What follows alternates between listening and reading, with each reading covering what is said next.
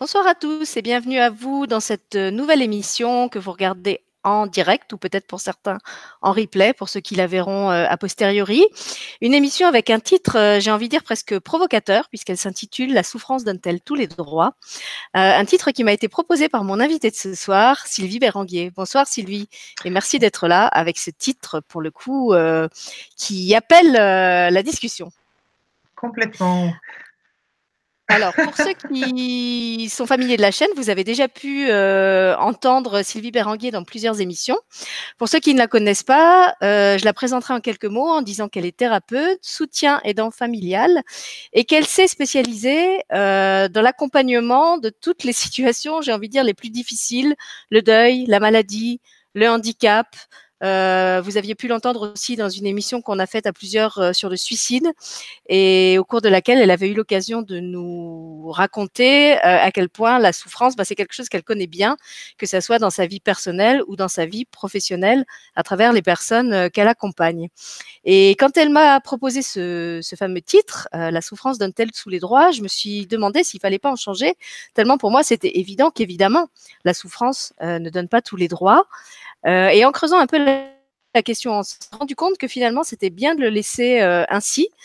Euh, parce qu'effectivement, la souffrance, euh, dans maintes situations, et j'en avais plein qui me venaient à l'esprit en, réfléchissant un peu, la souffrance bah, peut assez vite devenir consciemment ou inconsciemment un instrument de pouvoir, que ce soit celui de la victime ou que ce soit de la part des personnes qui accompagnent la victime, euh, non, je dis la victime, la, la personne souffrante, euh, et que justement le grand, euh, le grand danger, euh, c'était de de ne pas tomber dans ce, ce, ce, ce triple, ce qu'elle appelait le triangle dramatique, euh, à savoir euh, rester dans, dans, la reconnaissance de cette souffrance sans s'identifier euh, au rôle du bourreau, de la victime ou du sauveur. Donc soit être soi-même dans la souffrance et au titre de cette souffrance, exiger de l'entourage euh, un certain comportement, certains privilèges, euh, une, une, disponibilité, une présence peut-être euh, hors du commun, ou à l'inverse, parce qu'on est accompagnant d'une personne souffrante,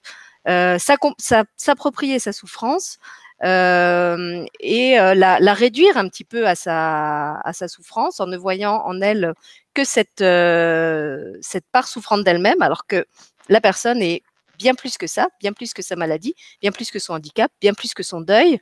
Euh, et à ce titre-là, euh, ben, s'interdire certaines choses ou lui interdire certaines choses et euh, faire ce que Sylvie avait évoqué déjà dans des émissions précédentes, à savoir prendre sa souffrance, prendre sa maladie, prendre son handicap, qui ne sont pas les nôtres, mais qui sont bien les siens. Donc c'est pas une posture juste de réagir comme ça. Et donc c'est de tout ça qu'on va parler avec elle ce soir et avec vous aussi, puisque c'est une émission interactive et que, comme d'habitude, vous pouvez interagir avec nous sur le chat en vous connectant à votre compte Gmail, ou si vous n'avez pas de compte Gmail, vous pouvez m'envoyer un, un email à l'adresse que j'ai écrite sur le chat, et à ce moment-là, je le lirai de votre part euh, à Sylvie. Donc, je lui laisse tout de suite la parole pour qu'elle nous dise un petit peu parce qu'il lui a donné envie de nous, de nous parler ce soir de, de ce thème-là et avec ce titre, euh, comme je le disais, qui, moi, m'a vraiment euh, interloqué quand elle me l'a soumis. À toi, Sylvie. Oui, bonsoir, bonsoir tout le monde. Merci Sylvie. Effectivement, c'est un titre qui n'est pas facile. Euh, euh, j'ai réfléchi effectivement euh, assez longtemps à savoir si on allait, on allait la faire parce qu'elle est, comme tu dis, très justement, ça pose pas mal de problèmes. Pourquoi j'ai eu envie de faire cette émission? Parce que j'ai rencontré à plusieurs reprises des personnes qui, euh, qui prenaient leur souffrance comme porte-drapeau pour euh, s'excuser euh, de leur comportement, s'excuser d'être en colère. Euh, je suis en colère, oui, mais c'est pas de ma faute parce que j'ai vécu ça. Je suis en colère, oui, mais c'est pas de ma faute parce que mon enfant vit, vit ça. Vous comprenez, je peux pas faire autrement. Se permettant même d'être euh, violent envers des, personnes qui, essayaient de, leur euh, donner une vision, une approche un peu différente. Euh, et essayer de, de, leur donner un éclairage. Et, et, il revenait toujours avec le jeu psychologique. Oui, mais Et euh, ce oui mais, en fin de compte, c'est autant de freins qu'on se met à chaque fois. Oui mais, je ne peux pas. Oui mais, tu peux pas comprendre. Euh, euh tu ne sais pas ce que je vis. Euh, oui mais, je ne peux rien faire. Et je me suis dit, mais pourquoi s'identifier autant à cette souffrance et l'utiliser pour manipuler les autres? Donc ça, euh, je l'ai vu à plusieurs reprises. Euh, et, en plus, d'autres personnes me disaient oui, mais tu comprends ce qu'elle vit en ce moment, c'est pas facile. Et là, je me suis dit mais c'est pas possible. On est toujours dans le triangle dramatique, un victime, un sauveteur, un persécuteur, et tout en sachant qu'on est les trois en même temps en plus. Hein. On peut être. Voilà, et qu'en plus, c'est alors c'est pas conscient ah, quelquefois. Hein, et, comme tu dis, il se peut que ça soit parfois euh, encouragé par l'entourage. Donc, dans les exemples que tu as donnés, c'est la personne plutôt qui, qui utilise cet argument-là, euh, bah, comme je disais, pour euh, obtenir de son entourage un certain comportement euh, qui est plus confortable pour elle, euh, mmh. plus de présence, plus d'attention.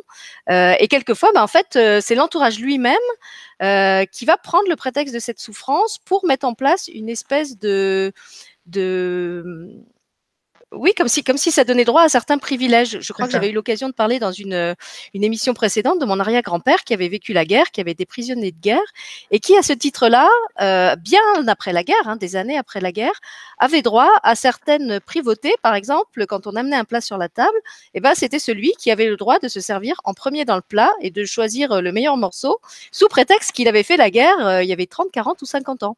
Donc, je dis pas qu'il fallait pas reconnaître euh, l'effort de guerre qui avait été fait euh, et, les souffrances qu'il avait endurées. Mais quand même, euh, moi en tout cas, ça me paraît un peu disproportionné de, me dire que 20 ou 30 ans après cette fameuse guerre, que finalement tout le monde avait enduré, pas seulement lui en tant que soldat, mais, mais aussi euh, sa, femme, ses enfants, qui, qui, avaient subi les bombardements, dont la ferme avait brûlé, donc qui eux aussi avaient souffert de la guerre.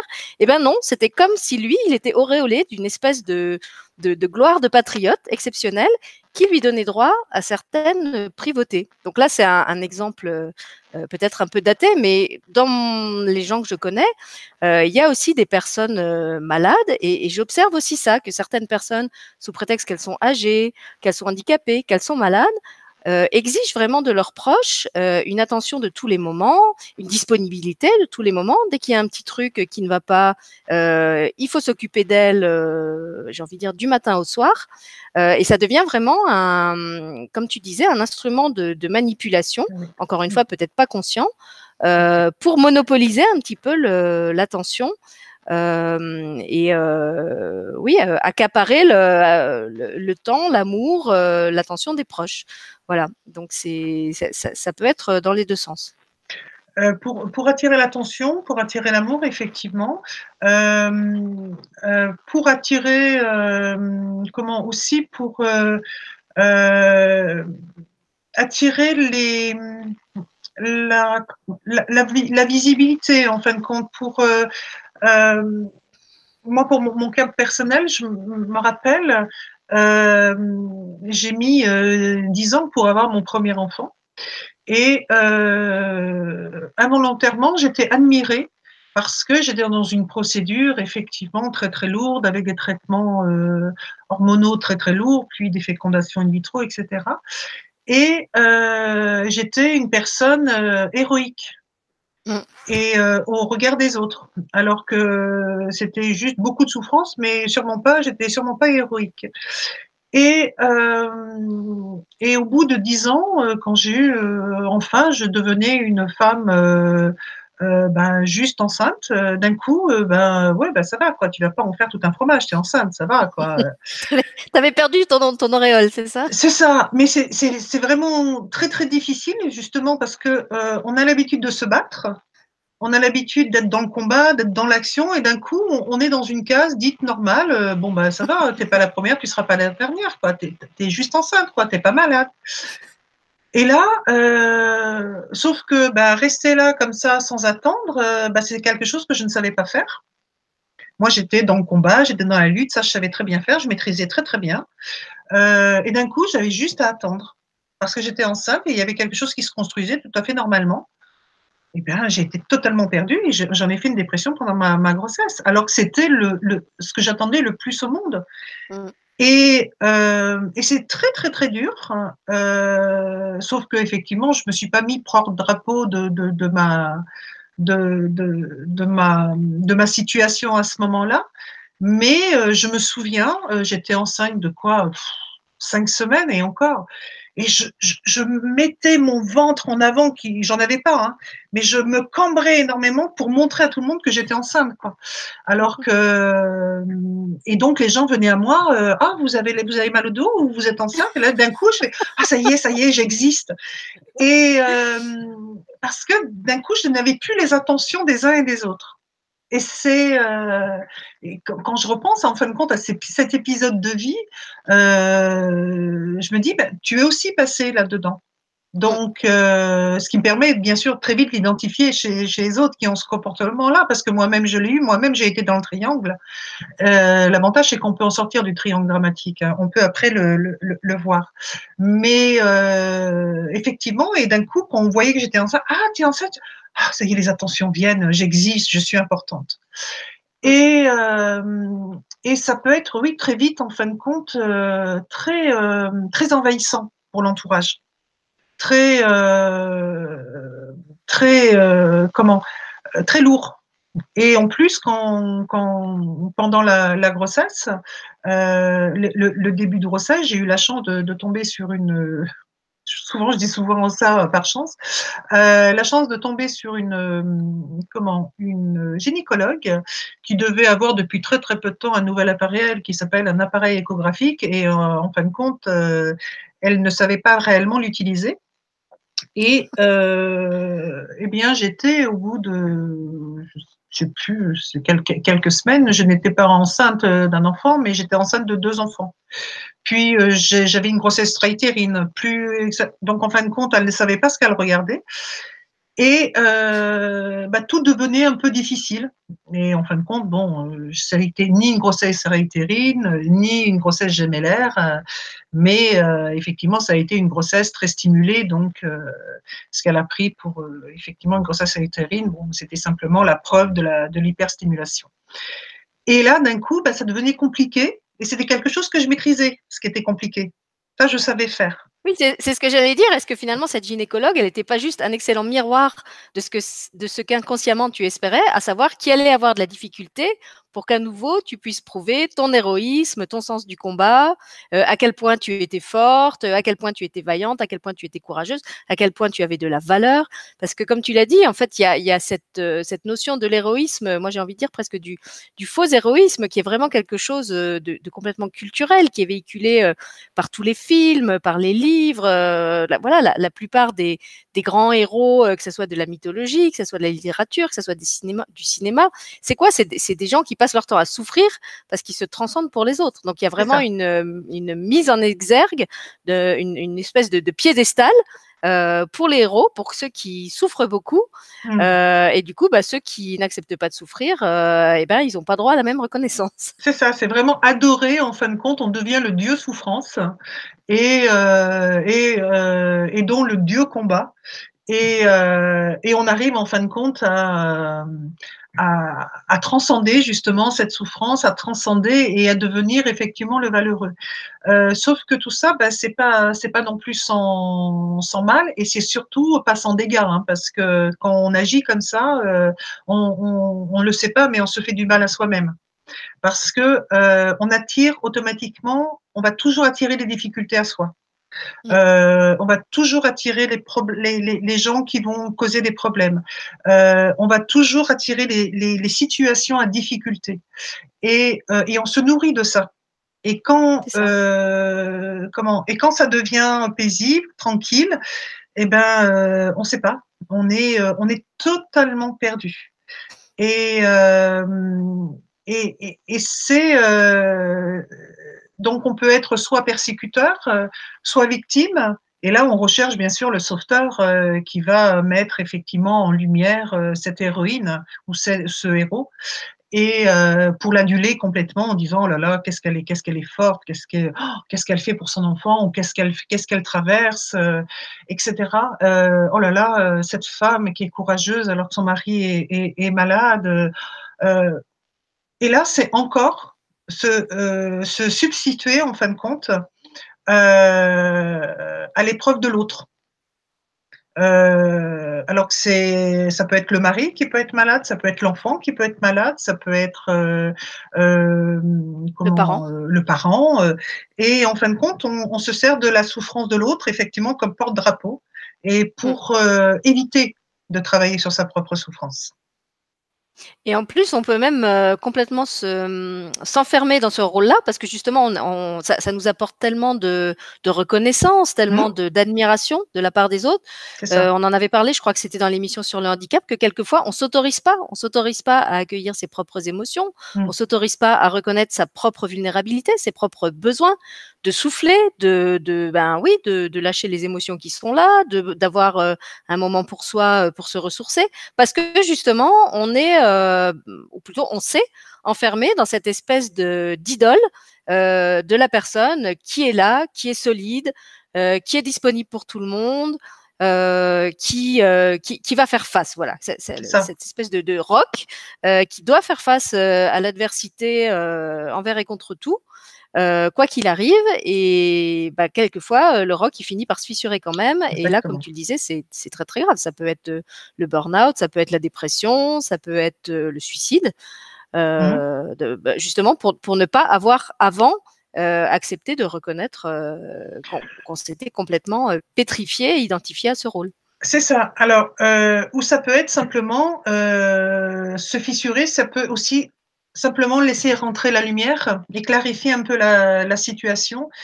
Et, effectivement, se prendre à mur par une maladie, par un burn-out, euh, euh, par peut-être une tentative du suicide ou une, envie de, passer à l'acte sans heureusement passer à l'acte, euh, parce que ça c'est autre chose. Mais ça peut être effectivement de dire bon maintenant ça je veux plus ça dans ma vie quoi. Et là, ça peut être une prise de conscience de dire bon qu'est-ce que je veux pour moi et qu'est-ce que je suis prête à mettre en place pour ça. Euh, parce que je vais pas pouvoir continuer en fin de compte à être la super héroïne ou le super héros euh, parce que ça me demande beaucoup trop d'énergie. Euh, et pourquoi d'abord je le fais? C'est quoi mon bénéfice secondaire là-dedans? C'est ça, voilà. Qu'est-ce qui est derrière? Voilà. Qui est beaucoup moins, qui est beaucoup moins glorieux, moins, glorieux. moins reluisant euh, que l'image de l'idole. Exactement. Quel est mon bénéfice secondaire? Pourquoi je veux absolument être cette super héroïne? Qu'est-ce que qu'est-ce qui est trop difficile pour moi que je ne veux pas voir dans cet instant? Euh, Pourquoi j'ai besoin d'être cette super héroïne et euh, et pourquoi j'ai besoin autant d'être admirée par les autres? Mm. Pourquoi j'ai besoin de, de, le dire? Tout ce que je fais, pourquoi j'ai besoin de le dire? Est-ce que je le dis pour moi ou est-ce que je le dis pour informer l'autre, pour lui faire part de mon de, de, mon comment de mon expérience pour pouvoir aider? Quel est mon bénéfice là-dedans? Est-ce que je suis réellement dans le partage? Et, auquel cas ben, c'est très bien parce que dans ces cas-là je fais quelque chose de noble. Ou est-ce que je suis dans le besoin de reconnaissance parce que moi-même je n'arrive pas à me reconnaître? Et dans ces cas-là, j'ai besoin de l'autre pour savoir que j'existe. Et ça, c'est très, très pernicieux parce que un jour, l'autre, il sera plus là. Quel que soit l'autre, hein, d'ailleurs. Hein. Ben, soit il sera plus là, soit il va en abuser aussi de ça. Ben, il sera, l'autre ne sera plus là parce qu'il peut être fatigué de tout voir, toujours dire à l'autre, ah oui, t'es magnifique, ah oui, t'es ci, ah oui, t'es ça. Euh, euh, et euh, ou alors ça aura suffisamment nourri l'autre pour qu'en effet miroir, ils disent ah bah tiens moi aussi j'ai des choses à régler. Et donc je pars, je, me suis servi en fin de compte de ce de cette personne ou de cet autre comme élément déclencheur de mon propre travail sur moi, et donc je vais partir. Et là, la personne va être Eh oh, tout ce que j'ai fait pour toi, tout ce que j'ai transmis, tu tu t'en vas, mais mais tu n'as pas le droit de partir. Attends, euh, tu, dois, être reconnaissant envers moi. sauf qu'on n'a pas dit qu'on voulait de la reconnaissance. On a juste transmis. Et là, euh, sauf que sa transmission, elle est conditionnée. Et on, dit à l'autre, mais tu dois m'admirer. Je, fais quelque chose et tu dois me dire que c'est bien. Donc là, le bénéfice secondaire est très, très, très, très euh, pernicieux parce que là, on est complètement dans le persécuteur. Hein, euh, euh, et les, personnes, à ce moment-là, bien sûr, consciemment, n'ont pas du tout conscience qu'elles sont dans le, dans le persécuteur. mais une fois que la personne s'en va, là, il y a effectivement conflit. Euh, et là, ça peut être très très dangereux. Donc, euh, c'est des situations qui sont vraiment en effet miroir. Et, quand on, regarde le miroir ou quand on se prend le mur, on se dit bon, est-ce que je peux pas être ce miroir pour moi une bonne fois pour toutes? Est-ce que je peux pas regarder au fond de mon cœur euh, les blessures que j'ai? Est-ce que je me sens abandonnée? Est-ce que je me sens pas respectée? Est-ce que je me sens rejetée? Est-ce que, que je me sens euh, oubliée? C'est un peu comme l'abandon, mais un petit peu différent. Quelle est réellement ma, blessure là-dedans? Je me sens pas reconnue? Euh, Qu'est-ce qui est Qu'est-ce que je veux dire à l'autre? À travers ce que je suis en train de faire Ou qu'est-ce que je veux me dire à moi à travers l'autre Je me sers en fin de compte de l'autre pour me parler à moi, mm. mais je ne me rends pas compte. C'est ça, c'est que l'autre, en fait, dans l'histoire, c'est un formidable miroir pour nous aider à prendre conscience de ce qu'on est nous-mêmes en train de, régler, consciemment ou inconsciemment. Mm. Euh, alors, ça peut. tu as beaucoup parlé du, bourreau ou du persécuteur. Moi, j'ai eu plus mm. cette expérience-là. Euh, avec le, rôle de la victime, puisque comme je l'ai déjà dit dans d'autres émissions, dans ma famille, il y avait une grande tradition de la, ce qu'on appelait la victimite. Hein, tout le monde se, se sentait victime euh, de, tout et tout le temps. Euh, et donc, euh, quand j'ai commencé dans ma vie professionnelle, et ben dans mon temps libre, je faisais du bénévolat dans une association qui accueillait des, personnes en situation de détresse, en fait, toutes sortes de détresse, des personnes qui sortaient de prison, des personnes qui sortaient de d'asile psychiatrique, des alcooliques, des drogués. Voilà, il y avait vraiment beaucoup de cas différents. Et ça m'a permis assez vite de me rendre compte que dans cette population, euh, ben, il y avait ceux qui effectivement traversaient une période difficile, euh, et qui étaient là euh, pour trouver une écoute, un soutien et les moyens de s'en sortir.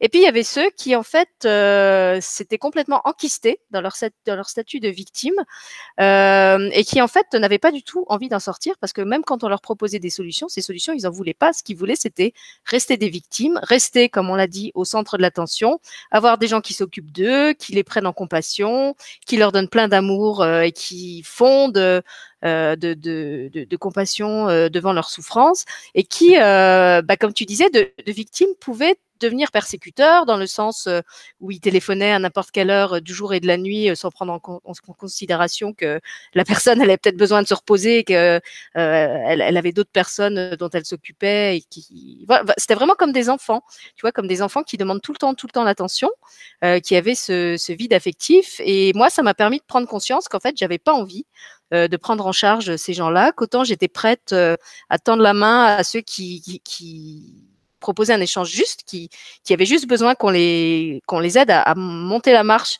jusqu'à l'étape suivante, autant ceux qui voulaient juste euh, s'accrocher à la locomotive et se laisser traîner, eh ben j'étais pas disposée à les prendre en charge. Et du coup, j'ai quitté cette association. mais, mais je remercie ces personnes parce qu'elles m'ont permis de prendre conscience de ça, que les, victimes, c'était bon, j'en avais eu assez euh, de ce discours euh, autour de la victimisation et que ben moi, j'étais j'étais pas là pour ça.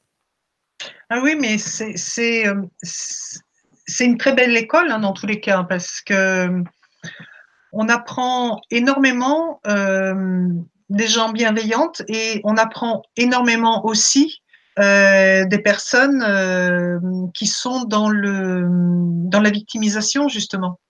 Euh, parce qu'on peut avoir le, syndrome du sauveteur et avoir envie d'aider ces gens. Et, donc, on y va, mais alors complètement, avec le cœur complètement ouvert. Et, euh, mais en fin de compte, ce qu'on ne se rend pas compte, c'est qu'on est en train de dire à l'autre euh, Je me sauve à travers toi. Je suis en train de me sauver.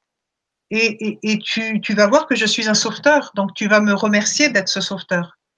Et tu vas me, automatiquement, tu, vas euh, alimenter mon syndrome de sauveteur. Et donc, je vais encore plus sauver de gens.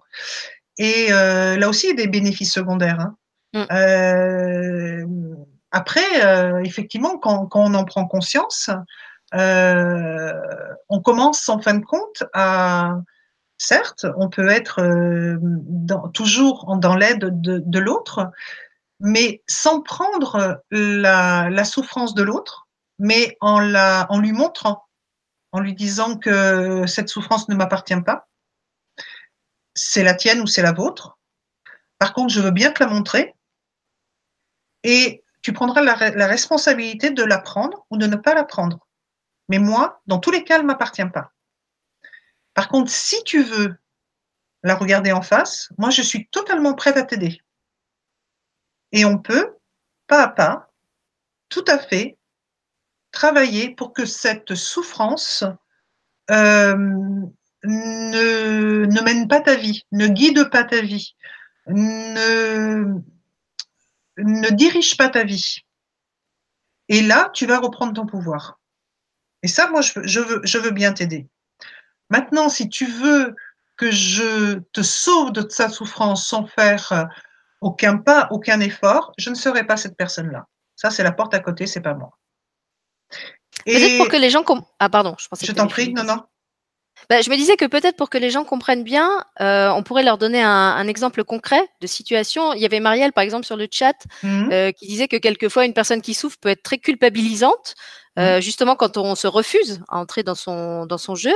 Et je suis sûre que toi, à travers les, les, les personnes que tu accompagnes professionnellement, tu as, as, des cas comme ça de, de, personnes qui peut-être euh, vis-à-vis de toi ou vis-à-vis de leur entourage tiennent des mmh. propos culpabilisants quand on ne veut pas entendre ou, on ne veut pas entrer dans leur jeu, j'ai envie de dire mmh. plutôt. C'est-à-dire que comme tu le dis, on est prêt à entendre leur souffrance, mmh. mais on n'est pas prêt à la laisser devenir un instrument de pouvoir sur nous. Bah, qu'est-ce qu'ils disent dans ces cas-là, par exemple? Oh, vous, vous, ne me comprenez pas. Euh. En fin de compte, c'est pas tellement cela. C'est que euh, le, cas auquel, je pense, qui était complètement dans la culpabilité, euh, cette personne-là, en fin de compte, au regard euh, de, sa vie, avait tout pour être heureux. Il, venait de se marier, il avait des enfants, sa conjointe avait des enfants, euh, c'était un, un sportif, sa femme était sportive, ses enfants allaient bien. Et en fin de compte, il avait une conduite d'échec constamment. Mm. Et il, euh, il était persuadé, parce que euh, sa précédente, euh, la précédente personne avec qui il avait vécu était une perverse narcissique, et il était persuadé qu'il allait de nouveau souffrir. Et donc, en fin de compte, il, tous ces actes étaient des conduites d'échec de couple. Euh, juste avant de, se marier, il me disait euh, bon, je, vais la quitter. Euh, alors qu'il l'aimait tendrement, mais il était persuadé qu'il n'était pas fait pour cet amour. Hmm. En fin de compte, il avait tellement de croyances. Des croyances, on, peut leur, leur, tordre le cou. Une fois qu'on s'en est fait des vérités, c'est beaucoup plus difficile. Et, et là, il était totalement fermé en se disant, mais de toute façon, je n'ai pas d'autre possibilité que de me suicider parce que je ne peux pas être heureux. C'était pas possible. Et donc, il a, il a fallu bon, qu'on aille très très très loin parce que sa, sa racine n'était pas bien sûr son époux, son, sa précédente conjointe. C'était encore beaucoup plus, beaucoup plus, beaucoup plus profond que ça. Et euh, il a fallu vraiment qu'il aille à l'intérieur de, cette peine excessivement souffrante pour qu'il s'aperçoive, en fin de compte, euh, qu'il euh, qu'il était depuis tout petit dans le processus du sauveteur. Et là, sa nouvelle femme, elle s'assumait totalement. Elle n'avait pas besoin de sauveteur. Donc, à quoi il pouvait servir Il ne savait pas où était sa place. Donc, en fin de compte, pour créer, pour qu'il puisse exister, il fallait qu'il crée le conflit. Mm. Donc, il a fallu tout décortiquer, le ramener vraiment à la racine de la racine de la racine de sa souffrance, qu'il comprenne pourquoi il a commencé à souffrir, travailler là-dessus, ça, ça a été euh, très très long. Et en fin de compte, ramener des brins de lumière là-dessus. Et dès qu'il essayait de se mettre effectivement en persécuteur, même envers moi, thérapeute, je le remettais directement au miroir.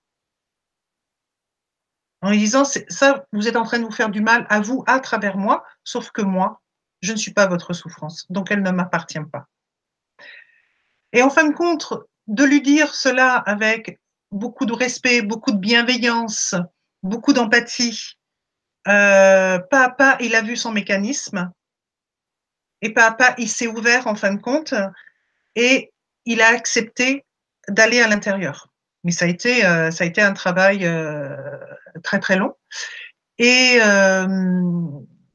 et qu'est-ce qu'on dit en fin de compte à une personne qui nous rend coupables Ouais, mais de toute façon, tu ne peux pas comprendre. Tu n'as jamais vécu ça.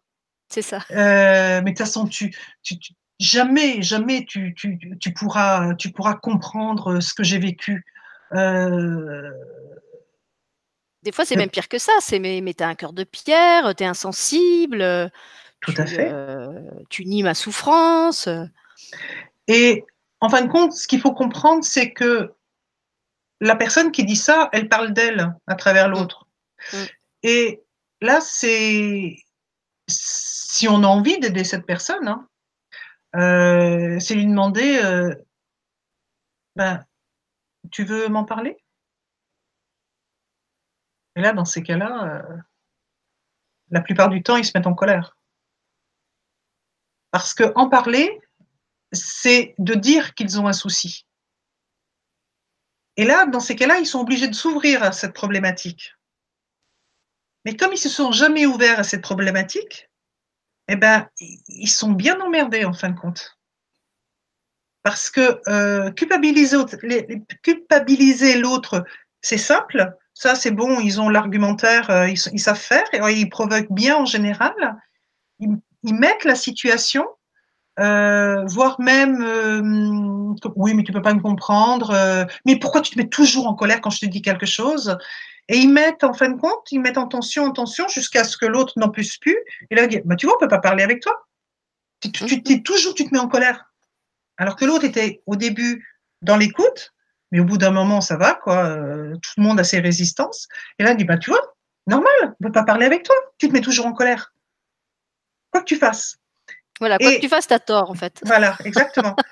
et, et en fin de compte, se permettre de juste de dire, ben, ok, parle-moi, je t'écoute. Ben, L'autre, est, là, il ne sait pas faire. Il ne sait pas faire parce qu'en fin de compte, s'écouter, c'est écouter sa souffrance. Et ça, c'est quelque chose qu'il ne veut pas faire. Donc, pendant qu'il est agressif avec l'autre, pendant ce temps-là, il ne souffre pas. Mm. Donc, l'autre devient son, son défouloir. Et, euh, et comme ben, le, en général, euh, bah, la, personne souffre de voir l'être aimé euh, souffrir, bah, il essaye de prendre sa souffrance à sa charge en disant bon, écoute, euh, je comprends, c'est pas bien, t'es pas, t'es pas bien aujourd'hui, etc. Ça ira mieux demain. oh, mais arrête de m'infantiliser. je suis un adulte, t'as pas besoin de me parler comme ça. Donc à chaque fois qu'il essaye de que l'autre essaie de trouver une situation pour essayer de, de calmer, c'est automatiquement un moyen d'exacerber sa souffrance et il n'y aura jamais de solution. Tant que cette personne ne voudra pas s'ouvrir à elle-même, il n'y aura pas de solution. Donc euh, là, euh, euh, moi, ce que je conseille souvent quand, on me dit ça, c'est bah, si vraiment vous tenez à cette personne, faites une thérapie familiale. Oui, c'est ce que j'allais dire. Quand on est dans, un cadre de patient à thérapeute, on, peut arriver comme ça à, à mettre en perspective et à voir quels sont les mécanismes en jeu. Mais quand c'est au sein de la famille, quand, quand c'est dans des rapports euh, parents-enfants, par exemple, mmh. euh, il y a tellement de choses inconscientes qui se jouent. En plus, ça, ça peut se, se, jouer déjà dès l'enfance. Donc, tu vois, l'enfant, il n'a pas forcément les, les, les moyens de se mmh. défendre. Euh, déjà, il comprend pas mmh. euh, ce qui est en jeu. Et puis, euh, il, on, l'éduque au fait de pas se rebeller et, d'accepter que c'est l'adulte qui a l'autorité, donc mmh. euh, il, doit accepter ça. Et c'est comme ça qu'on peut se construire avec un modèle euh, complètement euh, déviant. Mmh. là aussi, je vais prendre un exemple pour être clair. Dans, ma famille, il y avait quelqu'un qui, hmm, alors comment je vais dire pour pour pas être blessante, il y avait quelqu'un qui avait un, gros problème d'infériorité, en fait, qui, qui se sentait vraiment comme un raté et qui du coup euh, avait projeté sur moi les ambitions euh, que lui-même n'avait pas accomplies. Mmh. Donc, le, le, truc inconscient, c'était tu, tu vas un peu comme des parents, tu sais, des, euh, la mère qui voulait être danseuse et qui oblige sa fille euh, à faire des années de danse ou qui, qui voulait faire de la musique et qui l'oblige à faire des heures et des heures de solfège, alors qu'en fait l'enfant c'est pas ce qu'il voulait. Euh, mais l'enfant est là pour réaliser le désir, euh, pour, apaiser la frustration du parent qui n'a pas, euh, qui, n'a pas accompli son, désir. Et donc moi, tout le, discours que j'ai entendu de la part de cette personne, c'était tu n'as pas d'ambition, tu choisis toujours la facilité. tu ne, en gros, tu arriveras à rien dans la vie parce que tu n'as pas d'ambition. Et en fait, pour moi, c'était très clair que c'était pas que j'avais pas d'ambition, c'est que j'étais pas sur terre pour accomplir l'ambition de cette personne-là, accomplir mmh. ce que elle avait. Moi, j'étais là pour vivre ma vie et pas pour réussir ce qu'elle estimait avoir raté. Mais même si je le comprenais, à l'époque, j'avais pas l'autorité et j'avais pas les mots. Euh, pour, euh, pour m'opposer à cette personne. Donc j'ai quand même grandi euh, avec l'idée bah, que j'étais une ratée, qu'effectivement je choisissais toujours la facilité, qu'il devait y avoir quelque chose chez moi qui refusait la réussite, la plénitude, alors qu'en fait c'était pas du tout ça.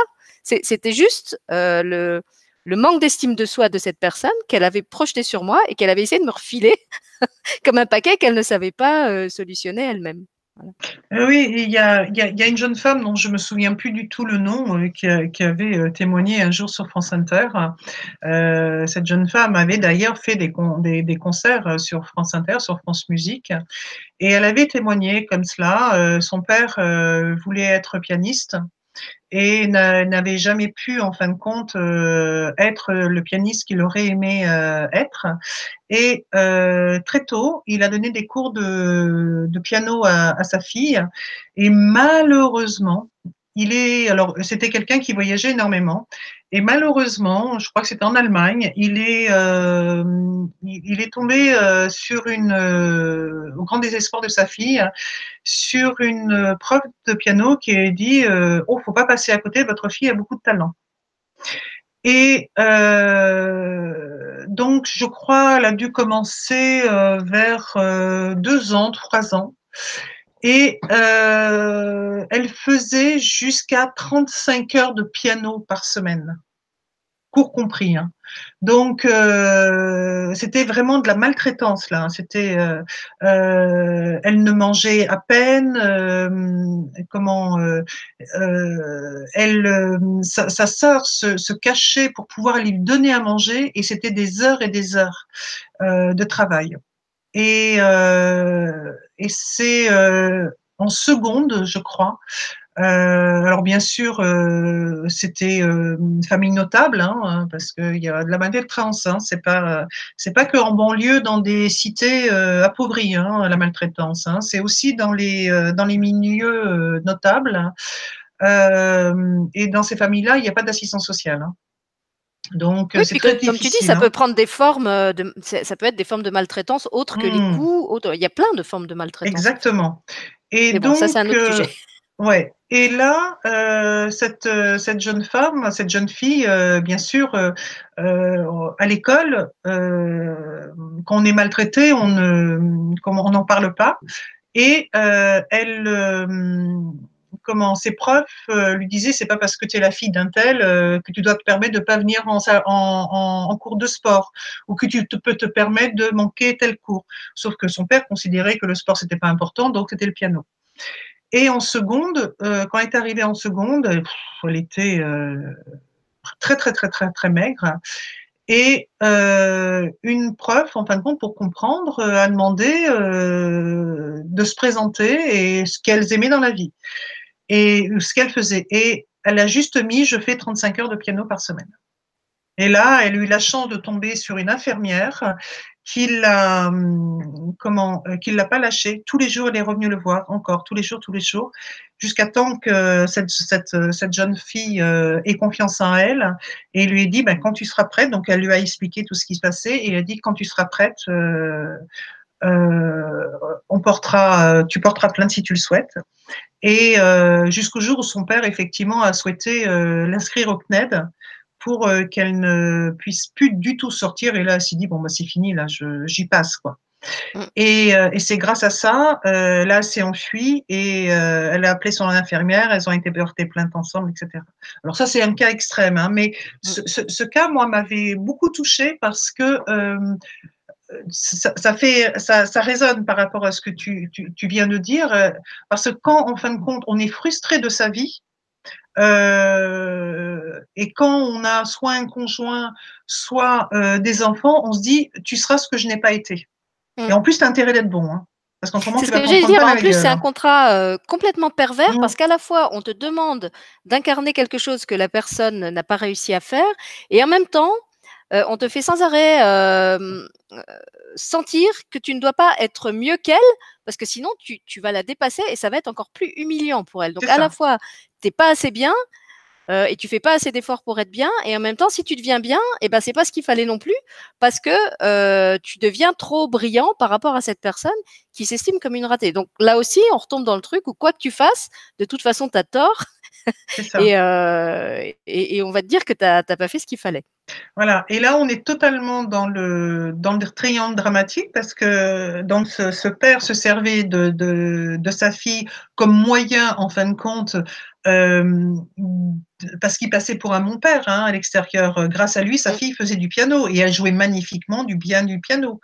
Euh, et donc il passait pour un père admiratif, euh, admirable, qui, qui faisait admirable. oui plutôt admirable. pardon, qui admirable et qui faisait plein de choses pour sa fille, euh, qui l'emmenait dans les concerts, donc il passait beaucoup de temps avec elle, euh, donc père attentif, mm. etc. Et, euh, et, elle, bien sûr, elle ne, elle ne disait rien. Donc, euh, et comme elle jouait magnifiquement bien, eh bien, euh, à chaque fois, c'était bah oui, continuez. Et elle, c'était son calvaire, quoi. Continuer, ça veut dire mm. encore plus d'heures de, de, piano. Et pour ceux qui, qui mm. font du piano et qui en font beaucoup, ils savent à quel point c'est difficile, quoi. Hein.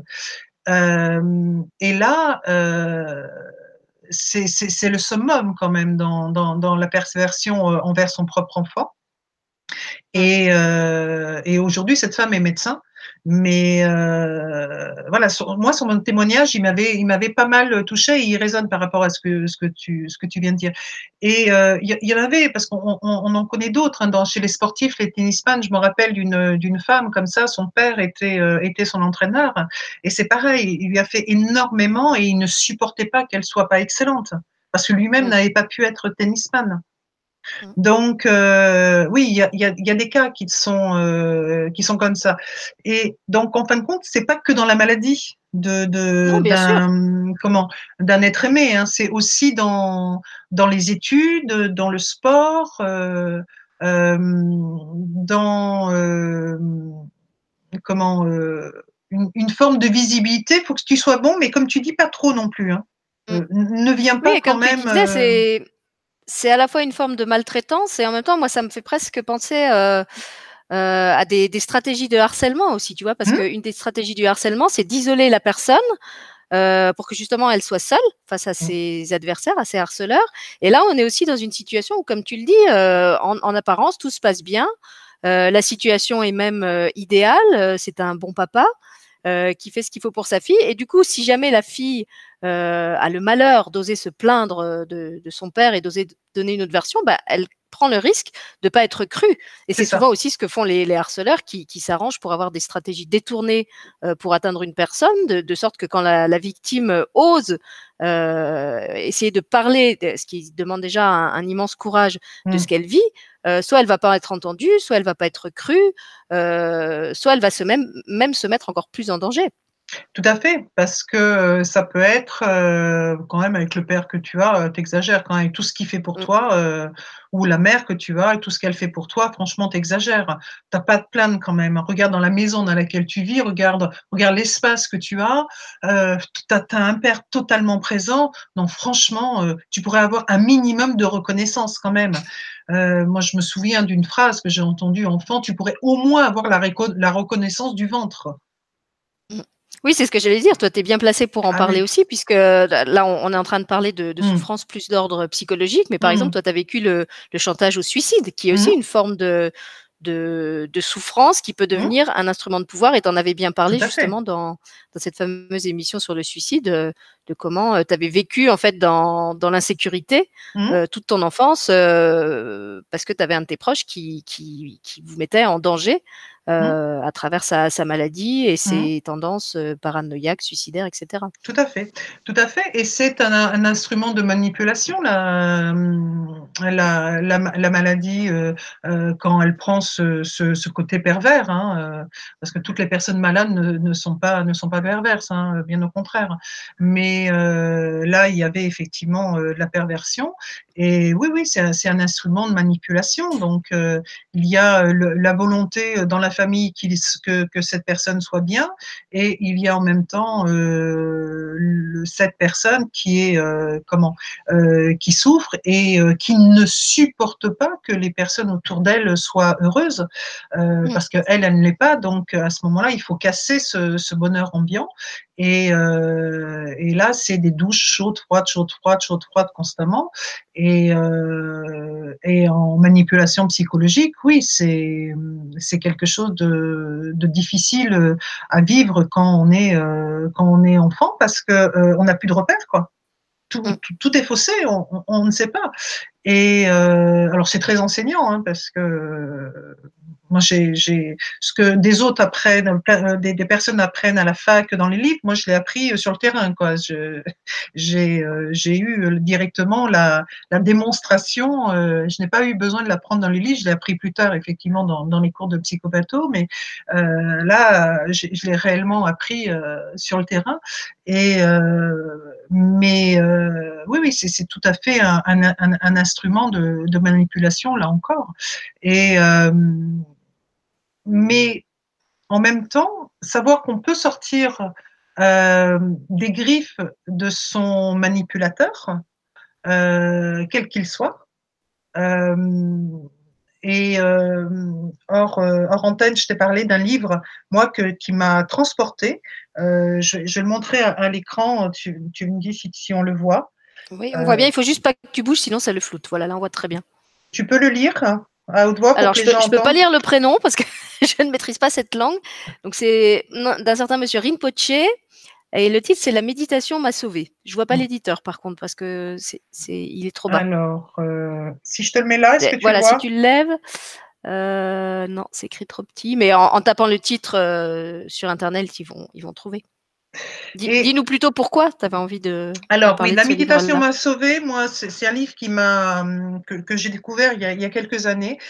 Euh, c'est un maître tibétain qui a qui a subi euh, l'envahisseur chinois et donc qui a été torturé par son par l'envahisseur et euh, il a subi des, des atrocités et il y a un comment euh, un, système aux États-Unis qui euh, qui en fin de compte de, de, de soigner les personnes qui ont subi euh, des tortures euh, dues à des, des régimes de dictature.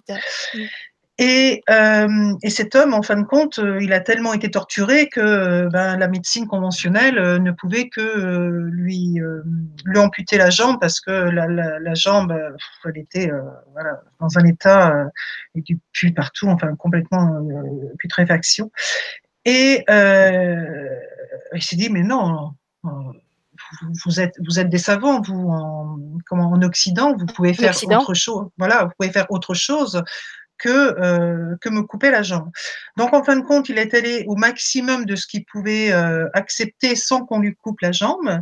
Et ensuite, il les a remerciés et il s'est, euh, il s'est soigné uniquement par la méditation. Alors, bien sûr, c'est pas deux week-ends de méditation. Hein, c'est ce, cet homme-là médite depuis qu'il a moins de deux ans. Hein, donc, n'allez pas, n'allez pas arrêter vos médicaments, vous mettre à méditer pour pour pour guérir, ça va pas fonctionner. Hein, c'est voilà, c'est c'est des, méditations, c'est tout un, comment, cheminement de vie, de pensée, euh, d'habitude, de comportement, etc. Hein. C'est pas, pas n'importe quoi. Et, euh, et, moi, ce qui m'a vraiment euh, touché dans ce livre, c'est qu'il a regardé ses bourreaux qui l'ont réellement fait souffrir, et il a été voir l'être qui était à l'intérieur de ce bourreau. Et il a dissocié, en fin de compte, le bourreau de la situation qui a fait que ces hommes se sont transformés en bourreaux. Et donc, il a, pardonné à l'être. Et pardonne, en pardonnant à l'être, il s'est permis de se guérir, en fin de compte, de se détacher de ce lien toxique. Et il a pu justement mettre après toutes ces pensées de guérison par la méditation au service totalement de sa guérison et il n'a jamais été amputé et il est totalement guéri. Euh, et de, de, de, voir en fin de compte qu'on on, on a la, la, souffrance ultime dans son être et qu'on souffre dans sa chair, euh, quand il y a eu des, des, des, pressions, des, souffrances psychologiques, parce que euh, il a subi aussi des décharges électriques. Enfin bon, bref, c'est un homme qui a énormément souffert, souffert et et de voir en fin de compte que il pardonne et il donne en plus de l'amour à ses, euh, bourreaux, moi, m'a totalement éclairé sur. Euh, alors déjà, j'avais déjà bien compris et appris le fonctionnement naturel de l'être humain. Euh, j'avais déjà moi-même, par rapport à mon à mon parcours, j'avais, j'étais déjà dans ce processus-là. Mais euh, grâce à lui, euh, j'ai mis un coup de turbo, quoi, parce que ça a été quelque chose qui m'a qui m'a totalement parlé. Et, euh, et quand on vit une maladie, par exemple, dans son dans son être, arriver en fin de compte à, à parler à sa maladie, comme on pourrait effectivement parler à quelqu'un qui nous a fait du mal, comme si on pouvait se dissocier en fin de compte et, prendre sa maladie comme une personne extérieure. Euh, et à ce moment-là, presque lui donner de l'amour à cette maladie euh, pour qu'elle nous aide à aller vers une meilleure santé. Et, euh, et je me suis rendu compte qu'en fin de compte, en le, en le prenant avec différents euh, différents axes, on pouvait l'appliquer à tout. On pouvait l'appliquer à la souffrance, on pouvait l'appliquer à la maladie, on pouvait l'appliquer en fin de compte à toutes les situations. Et ça, vraiment, je, si, si vous avez envie d'acquérir ce livre et de, de, de, le lire, il n'est pas simple hein, parce que il y a des passages qui sont quand même très très difficiles. Mais euh, moi, c'est un livre qui m'a qui m'a énormément appris et, euh, et ça, ça, permet encore d'aller en, plus en profondeur dans, son être et dans la compréhension de l'autre. Et on sort, alors là, vitesse grand V du triangle dramatique. Alors là, euh, on n'est plus du tout. Hein. Là, ça nous aide, c'est un, propulseur, euh, on, en sort très très vite. Euh, parce que vraiment, là, dans ce livre-là, il y a toutes les clés. Hein. Vraiment, il y a toutes les clés. Euh, parce que on comprend que euh, par notre action, lui, par, par l'action d'être de, de, un méditant, euh, par l'action de, de, vouloir, en fin de compte, être ce qu'il est, il a donné, en fin de compte, de la force à ses bourreaux. C'est fou quand même. Hein C'est-à-dire qu'en fin de compte, plus il, il restait dans je suis un être d'amour, plus ils étaient violents envers lui. Alors qu'il aurait pu capituler en disant bon bah ok vous voulez pas que je sois euh, un, un, un, maître de, de, prière, euh, j'accepte comme ça ça s'arrête. Mais non, il, je suis ça et c'est pas parce que vous allez me torturer que je ne serai plus ça. je resterai qui je suis. Peut-être que la mort sera à la clé, mais je resterai qui je suis parce que je suis cela entièrement. Il y a une citation zen, je me souviens plus de, l'ensemble de l'histoire. C'est un, maître tibétain euh, qui, euh, qui veut faire passer un, scorpion dans une, euh, rivière et à chaque fois il se fait piquer. Non, ou un scorpion qui essaye de, se noyer, pardon, qui, risque de se noyer, il veut le sortir de l'eau, et à chaque fois, il, veut se piquer. Il se fait piquer. Et là, il y a quelqu'un qui le regarde, il dit, mais, mais maître, mais pourquoi vous faites ça? Le scorpion euh, va vous piquer. Et le maître répond, le scorpion, sa nature, c'est de piquer, et moi, ma nature, c'est de sauver. Et, j'aime beaucoup ça parce qu'en fin de compte, euh, c'est pas parce qu'on vit des, situations difficiles qu'on doit aller automatiquement vers l'autre, euh, comment, pour que ça s'arrête. Euh, donc, accepter en fin de compte le, fonctionnement de l'autre pour que ça s'arrête. On peut rester qui on est, s'ouvrir totalement à ce que l'on est, et en, disant à l'autre, oui, tu as le droit de ne pas penser comme moi, j'ai le droit aussi de ne pas penser comme toi, mais et je respecte qui tu es, euh, mais nous pouvons effectivement l'un et l'autre peut-être converser ou pas mais je ne vais pas pour autant changer ma personnalité parce que tu es comme ça.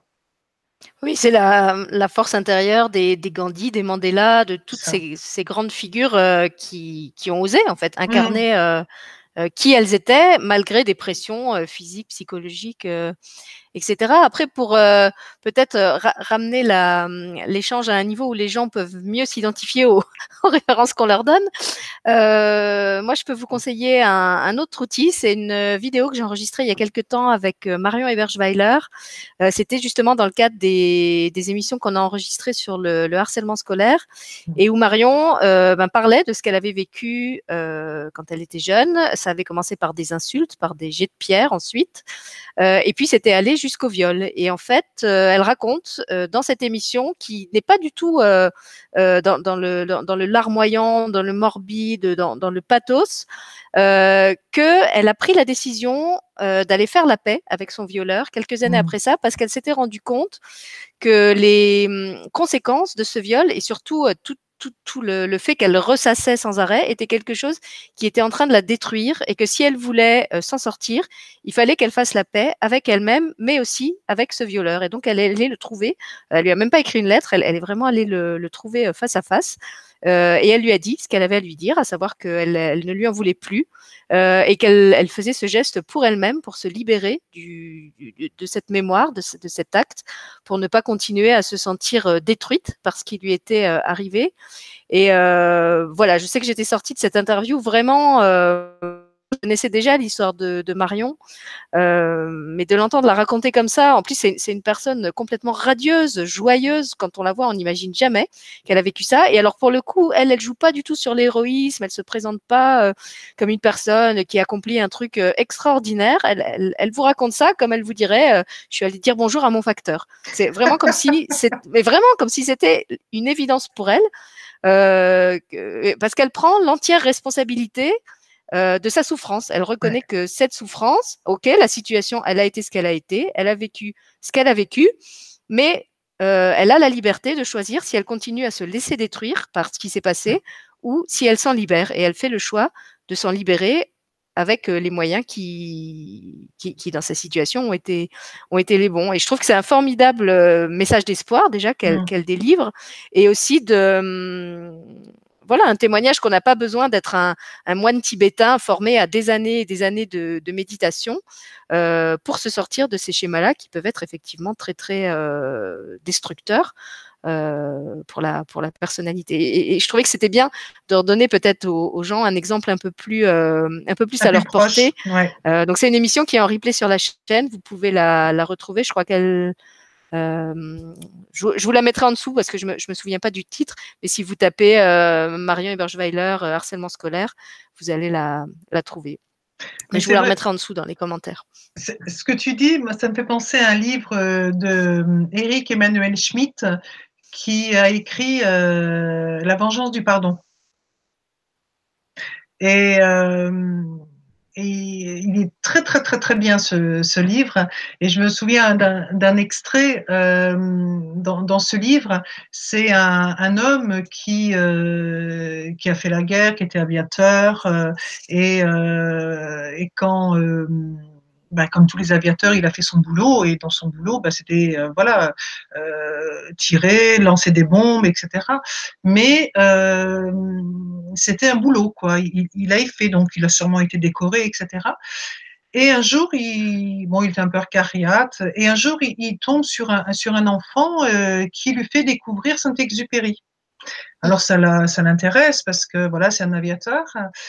Et euh, donc, il s'intéresse à ce personnage et à un moment, euh, il se rend compte, il découvre comment il a été abattu, comment il est mort. Et là, d'un coup, euh, l'ennemi prend un visage. Et là, il est plus une comment Il plus un professionnel qui a lancé les bombes. Il devient un tueur parce que le l'ennemi s'appelle Saint-Exupéry, quelqu'un qui l'admire. Et là, il se déteste.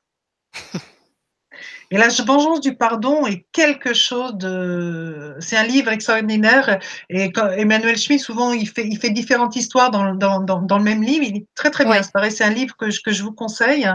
Il est très, très, très bien fait. Moi, je le conseille souvent en cabinet pour des gens qui cherchent, en fin de compte, à, à, à comprendre un peu euh, comment, comment on peut transformer tout ça. Et, et comme je parle beaucoup aussi, par, toujours par métaphore, et je, je, je me sers souvent de littérature pour, pour permettre aux gens, justement, de de, de, prendre du recul par rapport à leur situation. Des fois, en lisant des livres, ça aide aussi.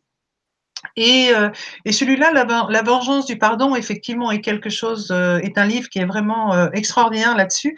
Et je, je, suis désolée, je me souviens plus le, de, le nom de, de, de, la personne avec qui tu as fait cette émission. Marion. Marion. Ben, c'est un peu ça. C'est la vengeance du pardon. Mm. Et elle a eu cette, cette force, cette, ce courage, et en même temps en disant, bah, tu vois, moi je suis beaucoup plus forte que toi, parce que moi j'ai décidé d'aller vers la vie, vers ce qui m'anime, et tu ne vas pas me réduire au viol, parce que je ne suis pas que ça. Dans, dans le cas de Marion, je dirais que ça, ça va même encore au-delà de ça parce qu'elle le fait pas du tout dans un esprit de, de revanche. Tu mmh. vois, elle, elle c'est pas qu'elle veut humilier le violeur ou en fait, c'est juste parce qu'elle elle a vraiment pris conscience euh, que, il faudrait que je la réécoute. Hein, je ne veux pas parler en son nom, mais de mémoire, moi, ce que j'en ai retenu, euh, c'est qu'elle prend vraiment conscience que de toute façon, tout, tout ce processus euh, qui est en train de la détruire, c'est elle-même qui le crée en, en, se souvenant du viol, en, en entretenant de la colère euh, contre le violeur, en se sentant sale, honteuse, etc. Et que du coup, la seule qui peut désamorcer ce processus, c'est elle, puisque c'est elle-même qui en est créatrice. Que les faits, de toute façon, elle peut pas les changer. Les, mmh. les faits, ils sont actés. Euh, tout ce qu'elle peut changer, c'est comment elle, elle, les reçoit, elle comment, comment elle les mmh. porte en elle. Et ça. quand elle va trouver son, son violeur, c'est pas du tout dans l'esprit de, de l'humilier, de, de, le justement de le culpabiliser, de dire mmh. te rends compte euh, ce que tu m'as fait. Euh, mmh. Euh, avec un, un espèce de, de, désir de reconnaissance. Non, en fait, elle, elle y va vraiment euh, là aussi en, en pour, pour, poser un acte, euh, pour, pour, poser les choses clairement et simplement, euh, et lui dire euh, ben voilà, tu sais, je voulais t'informer que ce qui s'est passé entre nous maintenant, pour moi, c'est du passé, mmh. euh, que je t'ai pardonné et que euh, on est quitte. Elle, elle lui demande même pas des excuses. Tu vois, elle n'est pas du tout dans ce mmh. dans ce processus-là. Ah oui, j'entends. Mais la vengeance du pardon, c'est c'est pas le processus en fin de compte de de, de, de, vouloir euh, supplanter l'autre. La vengeance du, du pardon, c'est vraiment de se dire je je veux pas me réduire à ça. C'est ça, voilà. Mm. Là, je, je vais pas me réduire à ça. Je ne suis pas que ça. Ça mmh. fait partie de ma vie. J'ai vécu ça. Ça fait partie de mon histoire et, et je suis cette personne-là parce que j'ai vécu ça. Mais je ne suis pas que ça. Donc je vais pas réduire ma vie à ça.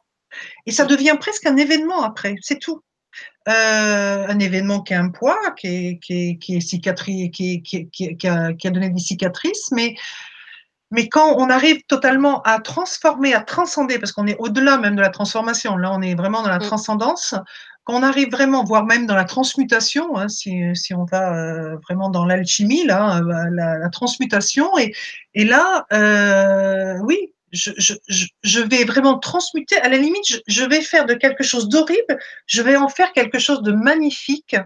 Mm. Et, je, vais ouvrir cette fleur et elle va devenir épanouissante pour moi. Mm. Et euh, donc c'est plus comme ça que, que, moi je le, je, le vois. Et à ce moment-là, ben, on devient très très riche de ça.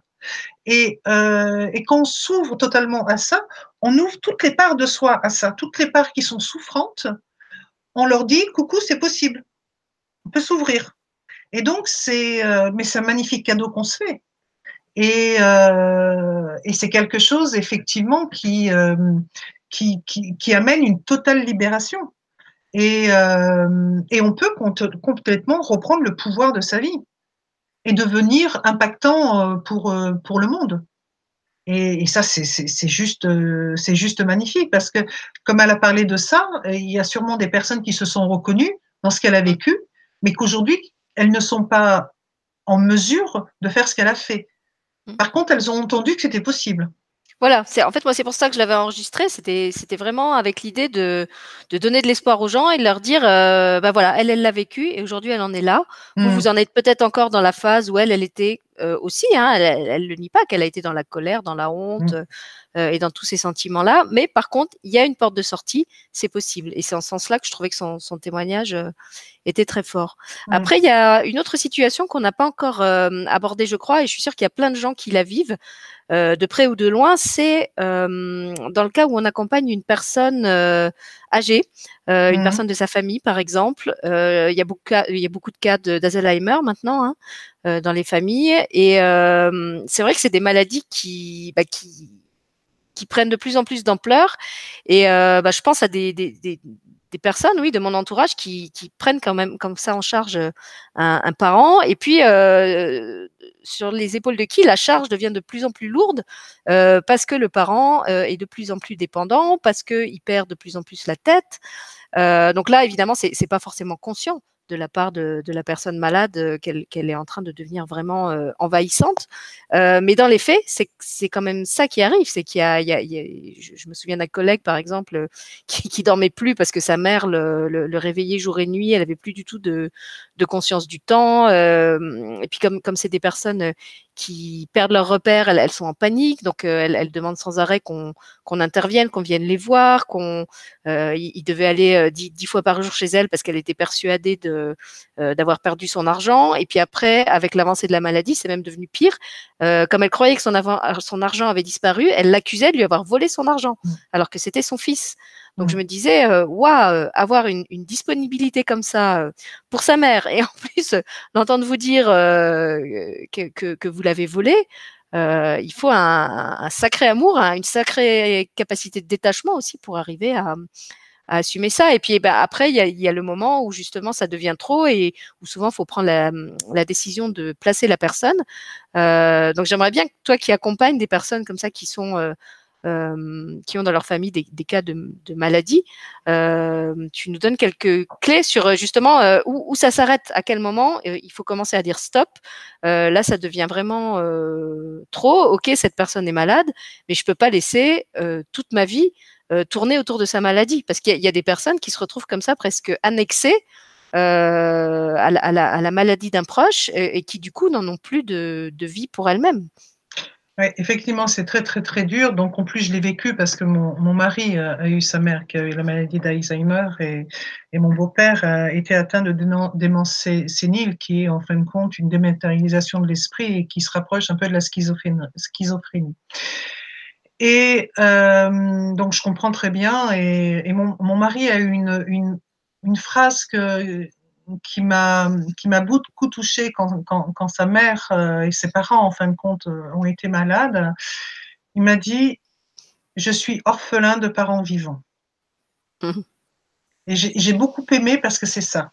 Et effectivement, il faut d'abord, pour pouvoir aider euh, une personne qui est atteinte de la maladie d'Alzheimer ou une maladie de dégénérescence, il faut faire le deuil de son parent. Parce que le parent tel que l'on a aimé, il n'existe plus. L'être est toujours là, mais le parent n'est plus là. Et pour pouvoir accueillir l'être tel qu'il est, avec effectivement euh, ben, euh, ses peurs, euh, toujours avoir la sensation que quelqu'un vient le voler. moi, mon, mari, je me souviens, son, son, père le prenait pour son frère, alors que mon beau-père était fils unique. Euh, ma, ma belle-mère prenait son fils pour son frère. Euh, donc, en tant qu'enfant, c'est très très difficile de, de, ne pas être reconnu par son père ou par sa mère.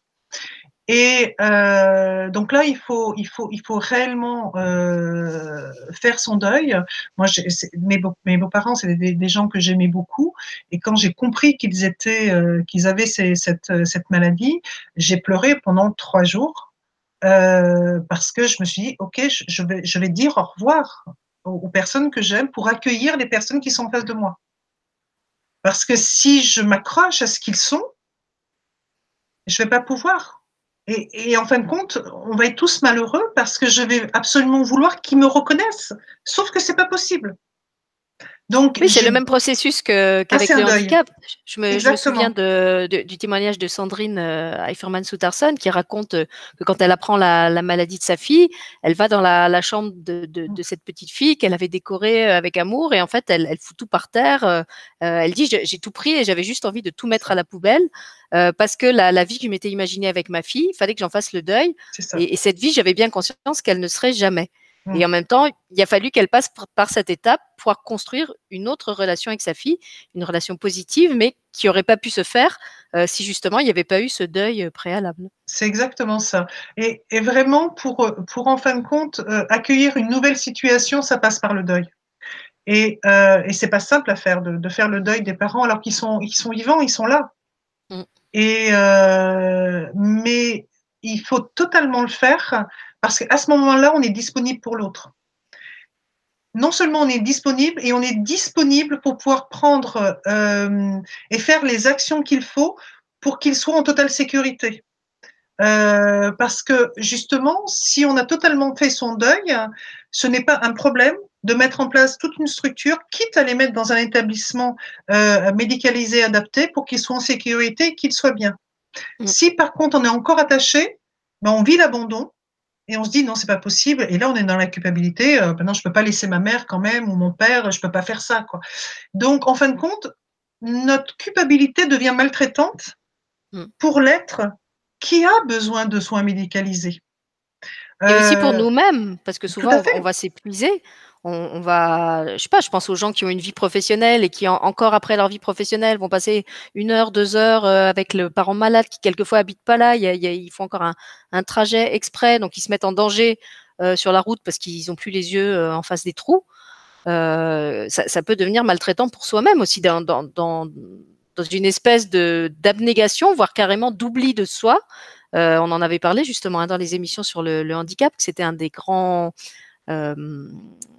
une, des grandes, euh, comment dire, euh, un virage qu'il fallait pas prendre d'entrer dans ce, cette espèce d'abnégation et de penser que parce qu'on avait quelqu'un de malade ou de handicapé euh, dans son entourage, et ben toute la vie s'arrêtait. Il fallait s'interdire le plaisir, il fallait s'interdire la joie, il fallait s'interdire de sortir, etc. C'est ça. Oui, parce qu'on on, vit, on mange, on dort, maladie, donc on devient victime de la maladie. Et, euh, et, donc, en fin de compte, quand on est victime, on n'est pas dans la vie. Hein. Euh. Et, euh, et là, et, et, quand on devient victime, on est dans le triangle dramatique. Donc, à un moment, on peut être persécuteur. Donc, on peut en vouloir à l'autre d'avoir ça. Sauf qu'il ne peut rien. Donc euh, vraiment, si, euh, si on veut aider un parent euh, atteint de dégénérescence euh, comme est la maladie d'Alzheimer, ça passe, mais alors totalement, totalement, totalement par le deuil. Ça s'accompagne.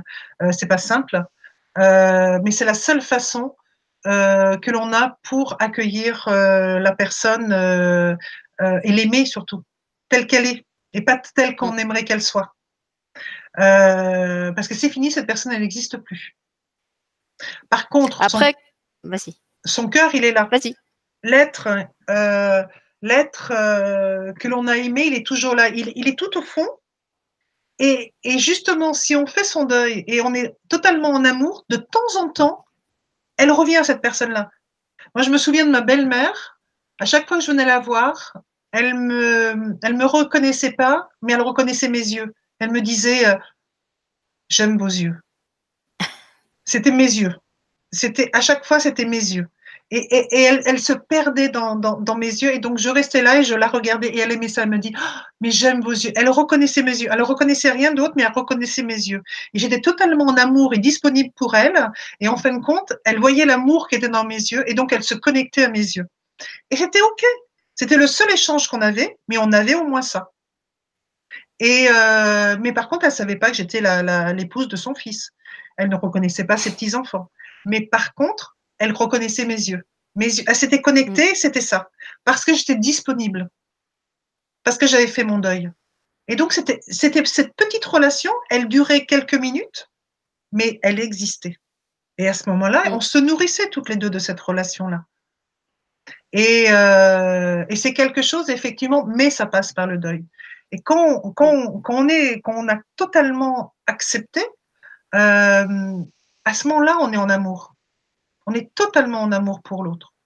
Ça ne veut pas dire qu'après, euh, quand on sort de la chambre, on ne pleure pas parce qu'effectivement, on aimerait la prendre, euh, prendre réellement cette personne dans les bras, telle qu'on l'a aimée, telle que, que l'on a, a connue, avec la complicité qu'on avait, mais elle n'existe plus. Donc, il faut accepter d'avoir de la peine après. Il faut accepter de vivre sa peine après. C'est pas simple. Euh, mais euh, parce qu'après, il faut pas non plus redevenir euh, la, la, super héroïne, euh, euh, parce que là, c'est pareil, on remet, on retombe de nouveau dans le triangle dramatique. Mm. Mais c'est, c'est après, oui, ben oui, ben si j'ai envie de pleurer, ben je pleure. je peux plus prendre ma belle-mère ou l'être que j'aime dans les bras, ben je pleure. Et j'accueille ma, ma, ma peine à ce moment-là totalement pour pouvoir de nouveau être disponible à cette relation à ce moment euh, qui va peut-être durer quelques secondes, mais qui existera. Et si on n'a pas fait son deuil, eh bien ça, on passera à côté. Et c'est dommage parce que c'est la, c'est, la seule relation qu'on peut avoir. Mais elle est euh, forte.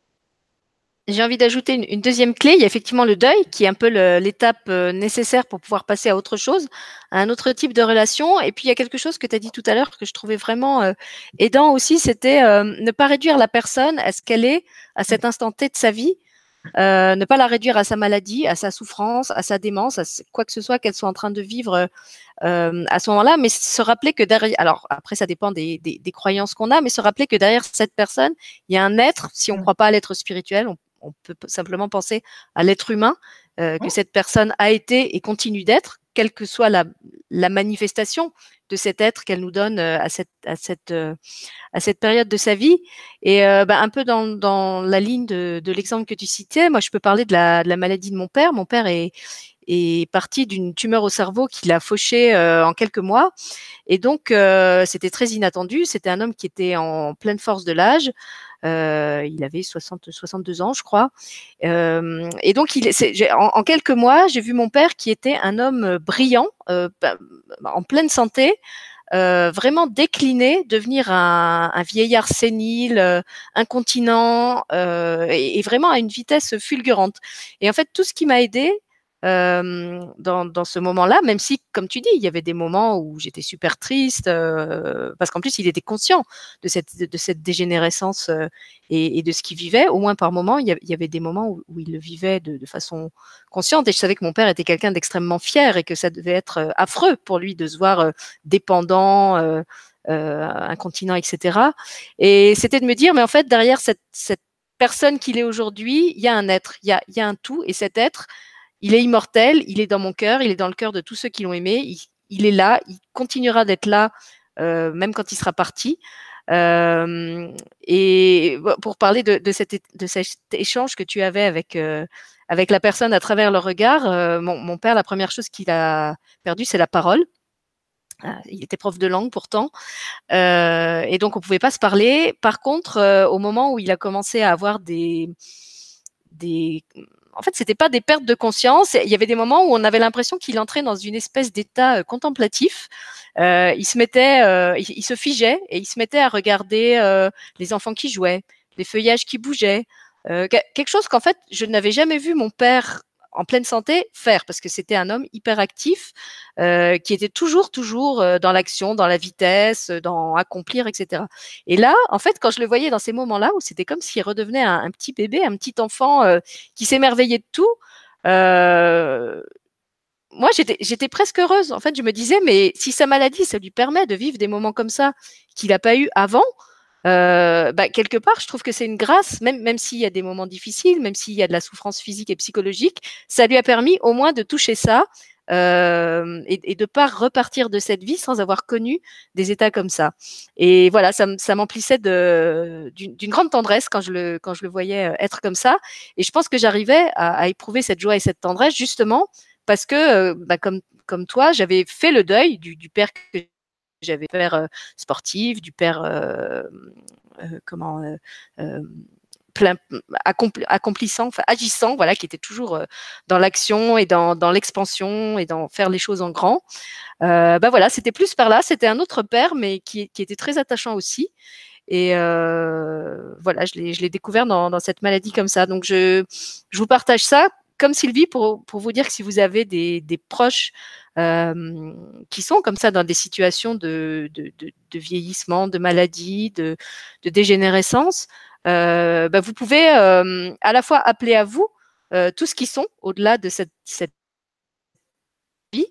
Euh, et qu'ils continuent d'être. Et puis vous pouvez aussi, si vous pouvez, essayer d'avoir un regard neuf sur cette situation de, maladie ou de handicap qu'ils vivent aujourd'hui.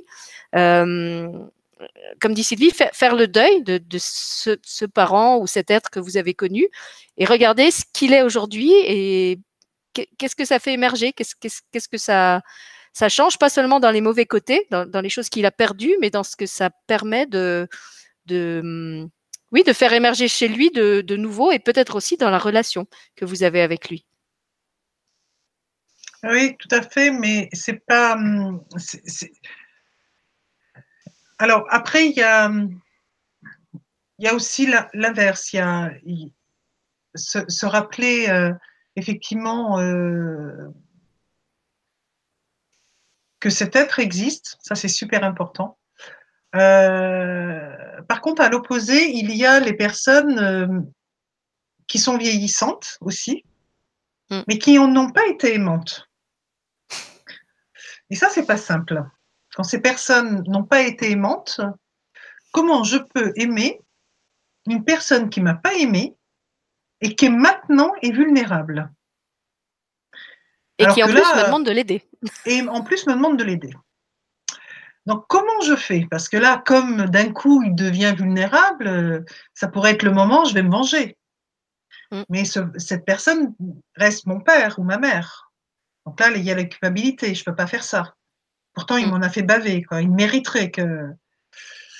Euh, j'ai une amie euh, qui, était psychologue dans une EHPAD et euh, elle me disait souvent qu'il y avait les, personnes encadrant qui disaient Tu te rends compte, cette dame, personne vient la voir. Mm. C'est quand même malheureux, quand même, parce que ces enfants sont jamais là. Tu te rends compte, elle est seule je me souviens de, cette conversation avec cet ami psy et qui disait mais on ne connaît pas sa vie. Qui était cette mm. femme? Mm. Est-ce qu'elle était aimante? Est-ce qu'elle a été maltraitante? Est-ce qu'elle donne envie que ses enfants viennent la voir? Qui était totalement cette femme? Qui nous sommes-nous pour juger les gens qui ne viennent pas visiter les personnes en EHPAD? Euh, alors oui, ça peut être euh, euh, une personne aimante euh, et, les enfants sont à l'autre bout du monde et font leur vie et, ont toujours plein de prétextes. Ben non, j'ai pas le temps, j'ai pas le temps, j'ai pas le temps. Sauf que le temps il se rattrape pas et un jour on se dit allô, ben, maman est décédée. Ah mince, merde, si j'avais su, j'y serais allé plus tôt. Mm. Ou alors c'est ben, déjà qu'elle s'estime heureuse, je l'ai mis dans un EHPAD. Et euh, là, là c'est l'inverse. Et, mais aller vers quelqu'un, effectivement, qui, que l'on apprécie ou que l'on a aimé et faire son deuil pour accueillir l'être. Mais là, après, ça demande, euh, voilà, un être qui nous a fait du mal, euh, qui est dépendant. Là, c'est autre chose. Et là, comment Et alors là, tu conseillerais quoi justement de se faire de se faire accompagner? Parce que comme tu dis, ça peut ça peut donner des situations euh, très perverses de, de, de vengeance, de Exactement. de, de maltraitance euh, retournée. Et ben là, en fin de compte, ça serait euh, bah, comme euh, l'a témoigné ton, ton invité, ça serait euh, se s'offrir en fin de compte ce pardon à travers l'autre. Je, je m'offre, je m'offre en fin de compte le, le fait que je te pardonne pour me soulager, comme elle l'a fait avec son violeur. Mm. Et, euh, et là, c'est je m'offre ce cadeau parce que je suis plus important et, ou plus importante que la maltraitance que tu m'as fait subir. Donc, c'est Après, un est-ce qu'on peut faire ce travail-là en étant en plus encore en situation de, de, de soutenir la personne? Je me dis que ça fait peut-être beaucoup. On ne peut pas soutenir la personne travail- qui nous a fait mal. On ne peut pas. Enfin. Ou alors, euh, c'est qu'on a décidé euh, d'être une sainte ou un saint et, euh, et d'accepter d'être une victime toute sa vie. Mais je, je- honnêtement, euh, intellectuellement, dans tous les cas, euh, je ne vois pas comment c'est possible. Euh, par contre, se permettre, mais il y en a. Hein. Moi, je me souviens du- du- d'un monsieur qui était, qui habitait non loin de chez mes beaux-parents. Et ce monsieur, je le voyais tout le temps en train de promener euh, sa femme qui était en fauteuil roulant. Et un jour, je dis à ma, à ma belle-sœur, euh, j'ai dit non, ce monsieur, je il est toujours avec sa femme. Et elle me dit, bah, c'est le moins qu'il puisse faire quand même. Mais je dis, pourquoi euh, tu dis ça? En fin de compte, il, il a tapé sa femme toute sa vie. Il l'a tellement tapé qu'elle est dans un fauteuil roulant. Ah oui. Ah Donc, en fin de compte, il devenait euh, protecteur de sa femme qu'il avait maltraitée au point de la mettre dans un fauteuil roulant. Donc, euh, et moi, euh, ne le connaissant pas, je voyais cette scène. Mm. Un, être qui paraissait aimant et qui promenait sa femme. En fin de compte, c'était un ancien bourreau qui promenait sa victime. Donc, euh, il y, a- il y a des situations qu'on ne connaît pas la, totalité de, ça. euh, on n'en a qu'une euh, qu'une image en fin de compte, et on, se fait toute une histoire par rapport à une image que l'on voit. Euh, après, aider une personne qui nous a maltraités, il y a beaucoup de personnes qui disent je ne peux pas faire autrement. Ce sont mes parents. Je suis obligée de le faire. Mon éducation m'oblige à être le fils idéal ou la fille idéale. Donc, c'est-à-dire que je suis encore en train de me maltraiter. Mais je ne peux pas faire autrement parce que l'éducation, c'est comme ça. Et euh, ben, c'est pas obligé, non. C'est pas obligé. Et là aussi, ça passe par le deuil. Le deuil de cette souffrance, le deuil de, tout ça. Et, là, c'est accepter de partir de cet enfermement de victime et de se dire, mais est-ce que moi, une fois dans ma vie, j'ai le droit de vivre pour moi? Et là, c'est faire le, deuil de, toute la, la, la situation de souffrance qu'on a vécue soi-même pour se donner le courage de comment de comment de mettre ce parent euh, dans une structure plus adaptée pour enfin reprendre son pouvoir. Donc on a fait ce qu'il fallait, on l'a mis dans une structure adaptée.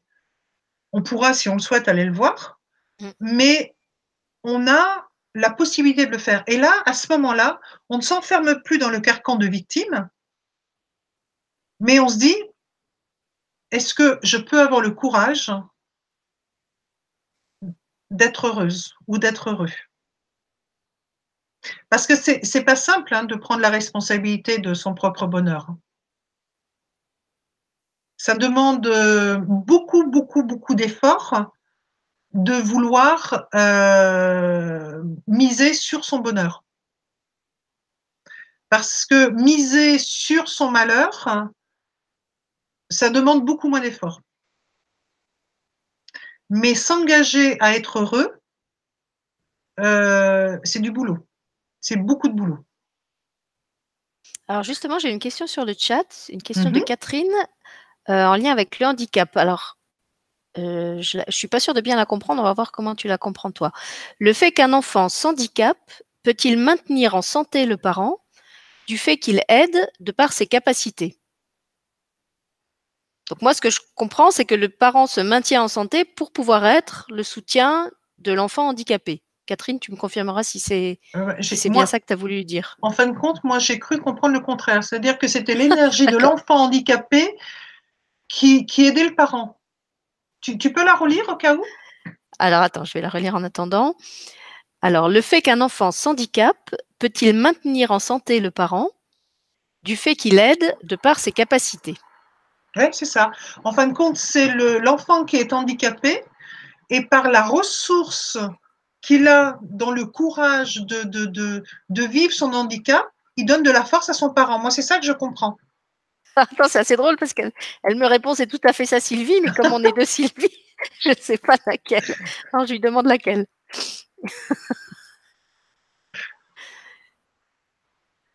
on va voir ce qu'elle nous met. Oui, peut-être dans le cas d'un parent âgé qui se force à rester euh, en bonne santé pour pouvoir s'occuper d'un enfant handicapé Oui, ou, en fin de compte, là, encore, réduire un enfant qu'à son handicap, c'est nier l'être qu'il est. Euh, il ne peut pas faire toutes les choses qu'une personne dite valide fait, mais il fait quand même plein de choses. Il a d'autres sens qui sont en éveil. Euh, je vois euh, Léna, que j'appelle moi la princesse Léna, la, fille de Sandrine elle, a plein de, choses. Elle ne parle plus, mais elle parle avec les yeux, elle parle avec euh, le sensoriel. On, communique avec elle. On communique différemment, mais on communique. Et, elle donne énormément d'énergie. Quand, on est avec elle et qu'on communique par les yeux, on est, plein d'énergie, plein d'amour. Donc, euh, oui, c'est une autre approche de communication. Alors, Catherine me dit que c'était apparemment qu'elle avait voulu exprimé. Alors, il faut que je me rappelle ce que j'ai dit. Je sais moi-même plus comment j'avais interprété. Moi, j'avais compris que le fait d'avoir un, enfant handicapé, euh, comment dire, euh, motivait ou obligeait, suivant comment il le vit, le parent à rester lui-même en santé pour pouvoir prendre en charge cet enfant handicapé. Je pense par exemple euh, euh bah, à, à, des gens que je connais qui ont une fille handicapée âgée, qui sont eux-mêmes euh, septuagénaires ou peut-être même maintenant octogénaires, parce que je les ai connus il y a un certain temps, et qui se faisaient beaucoup de soucis pour ce qu'allait devenir leur euh, fille handicapée, euh, étant donné qu'il y a très peu d'institutions qui prennent en charge les handicapés adultes, et qui du coup se disaient, euh, oh, nous, il faut pas qu'on meure, nous, il faut qu'on reste en forme pour que quelqu'un puisse s'occuper de cet enfant, de cet être handicapé. Donc je pense que c'est dans le sens là qu'elle avait posé sa question. Et, et moi non. pour moi, c'était euh, c'était l'enfant euh, par ses capacités. Euh, moi, c'est comme ça que je l'ai entendu. C'était non, mais elle me confirme. Elle me confirme ah sur le chat que que c'est mon interprétation. Ah d'accord. Alors elle dit, elle, attends, elle a ajouté des précisions. Elle dit par enfant, je parle d'un adulte qui s'handicape au fur et à mesure, voilà, ah. et du parent âgé qui redevient, oui, qui redevient du coup le parent de quelqu'un qui était adulte et qu'il qui ne devrait pas prendre en charge normalement. Bah, c'est euh, alors. Après, si euh, on trouve la comment la ressource, euh, en fin de compte, ça, ça, fait un lien avec une, une vidéo que j'ai vue il n'y a pas longtemps. Un, un monsieur qui était militaire son, son fils est, est, handicapé et pour pouvoir en fin de compte sortir son fils de, de, son, de son enfermement physique, il a décidé, en fin de compte, de courir avec son fils. Donc, euh, petit à Oui. euh, petit, il a, il a adapté, en fin de compte, des fauteuils roulants. Et, euh, et, c'est devenu son moteur. Et il a fait, je ne sais plus combien de, milliers de kilomètres de course. Et il doit être pas loin de, des 70 ans aussi, ce monsieur. Il a une pêche d'enfer. Et son fils doit avoir une quarantaine d'années et euh, peut-être même un peu plus. Et en fin de compte, il a toujours couru. Et donc cet homme-là, je dirais, grâce à l'handicap de son fils et à l'amour qu'il a pour son fils, est en super forme. Et, euh, en fin de compte, il a voulu euh, comment euh, que son fils s'ouvre au monde. Et comme sûrement en tant que militaire, il devait déjà être sportif, eh ben, il a trouvé le moyen de la course pour pouvoir permettre à son fils de s'ouvrir au monde et de voyager et de pouvoir faire des choses à travers quelque chose que lui aimait. Donc, ils ont pu partager tous les deux quelque chose. Je ne sais pas si ça te, si ça te parle, euh, si tu as vu cette, euh, cette vidéo. Oui, oui, moi je, je vois. Alors, je ne sais pas si c'est la même, mais je me souviens d'avoir vu une vidéo euh, comme celle-là. Donc là, effectivement, c'est vécu positivement parce que le handicap du fils euh, motive le père à rester en bonne santé. Mais euh, dans, dans l'exemple de, de Catherine, si, alors c'était aussi ce cas-là. Mais alors, qu'est-ce qui se passe dans le cadre d'une une famille, par exemple, où donc les, bah, un peu ce que je décrivais tout à l'heure, les parents sont âgés, mmh. euh, il y a un enfant, euh, admettons même qu'au début il était autonome, il a fait sa vie adulte, et puis euh, cet enfant qui peut avoir, comme dans ton exemple, une quarantaine d'années, euh, tombe malade, a une maladie euh, qui atteint ses facultés euh, physiques, mentales, etc. Et du coup, d'adulte autonome qu'il était, il retombe dans une situation de, de, de dépendance, euh, de pas pouvoir s'assumer seul, et il revient à la charge de ses parents qui sont âgés et qui normalement ne devraient plus euh, jouer ce rôle-là, ni financièrement, ni, ni, ni, en le prenant euh, sous leur toit, etc. Est-ce que dans ces cas-là, il n'y a pas justement euh, ben, un peu ce dont on parlait au début, le risque que les, les, les parents, parce qu'ils sont les, les soutiens, euh, ne se ménagent pas et, fassent passer à l'arrière-plan leur propre euh, santé euh, pour prendre en charge leur enfant en oubliant bah, que eux aussi sont âgés et que eux aussi ont besoin de, soins, de repos, etc. Alors là, tout dépend de la situation parce que si il n'y a pas de difficultés financières, eh bien, ils mettront en place, même à leur domicile, quelqu'un pour pouvoir aider cet enfant. Et là, auquel cas, ils pourront effectivement euh, être présents sans pour autant que ça soit une charge difficile pour eux. Maintenant, si en plus il y a une difficulté financière, euh, oui, là, ça va être euh, extrêmement difficile. Euh, et euh, aider un, un adulte euh, handicapé qui a des besoins spécifiques, euh, et, et, quand on est soi-même une personne ben, avec moins de force, et quelquefois, euh, ça peut être une personne qui, qui, qui, peut physiquement être plus forte que, que, les, que les aidants. Euh, oui, là, c'est sacrément euh, comment euh, problématique. Euh, alors, si effectivement il, est, il existe euh, des structures avec euh, comment des, des, soins de jour à domicile, eh bien, des personnes, des aides-soignantes ou des aides-soignants, des infirmières, etc., pourront pallier à ça. Euh, pour, per pour, permettre de soulager effectivement euh, les parents. Mais le soir, euh, les parents seront seuls avec cet enfant qui aura mmh. peut-être même la nuit encore des besoins spécifiques. et c'est c'est pas simple du tout. Et, et quand on n'a pas les moyens effectivement de mettre un enfant qui est devenu un adulte et qui a en plus des besoins spécifiques, oui, là c'est extrêmement, extrêmement, extrêmement difficile parce que euh, ça fait trois personnes qui souffrent énormément. Et en plus, le parent est totalement dans la culpabilité en se disant mais je ne suis même pas capable d'aider mon enfant. Mmh. Donc euh, c'est énormément, énormément de difficultés. Et là encore, euh, les parents peuvent s'obliger aussi en disant mais c'est mon fils, je suis obligé de l'assumer. Mmh. Et, euh, et quelquefois, ils ne savent même pas demander de l'aide, ces gens-là. C'est valable dans. C'est pas simple. c'est valable dans le cadre de, des familles, mais je suis en train de penser que c'est des situations qui se produisent aussi quelquefois dans les couples. Euh, je pense à ma, ma belle-mère qui était plus jeune que mon beau-père et euh, qui, euh, bah, sur sa fin de vie, l'a vraiment euh, accompagné jusqu'au bout.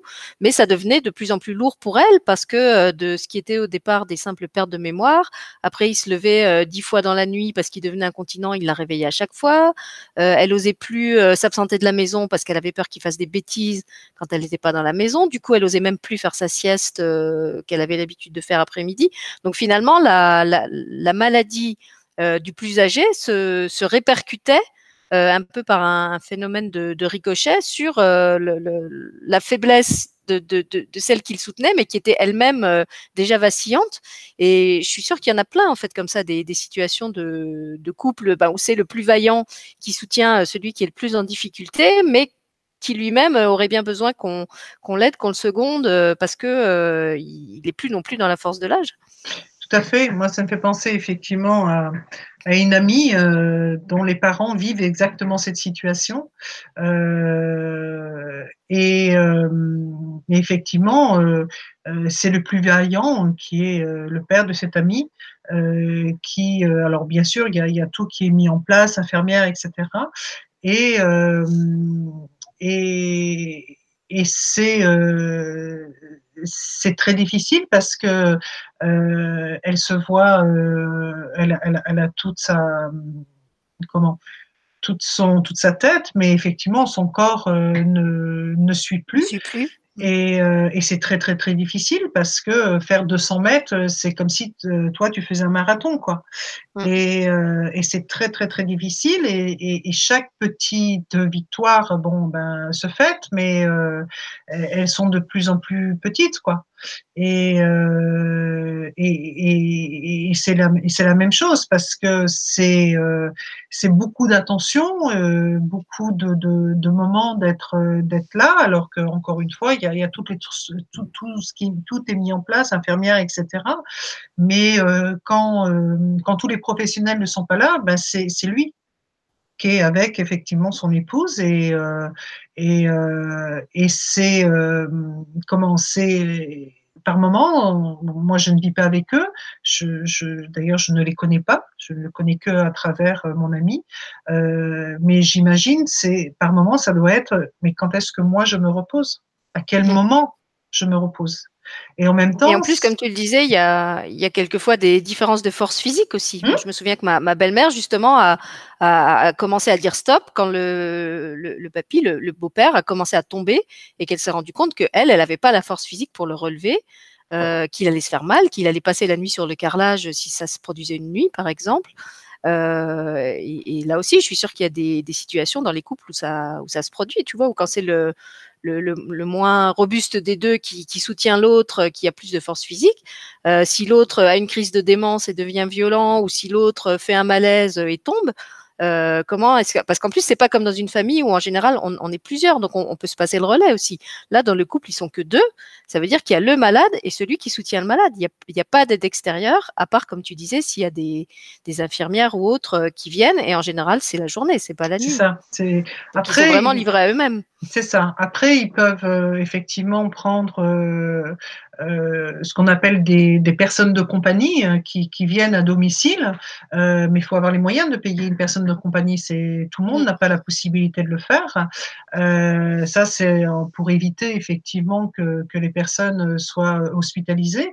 Et, euh, et, le conjoint ne veut pas automatiquement que son conjoint ou sa conjointe soit hospitalisé. Euh, euh, tant qu'il peut tenir, il veut garder effectivement euh, son conjoint ou sa conjointe euh, à ses côtés.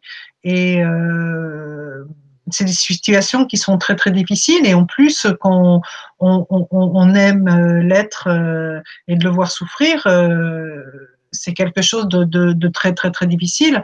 Moi, je me souviens quand de la maladie de, de mon père, euh, quand il, il, il avait des, des, des, moments où il était excessivement euh, fébrile, parce que c'est un homme qui a, qui a pris des médicaments pendant pendant dix ans, et, euh, et donc euh, avec des interactions médicamenteuses qui, qui, affaiblissaient totalement son, corps.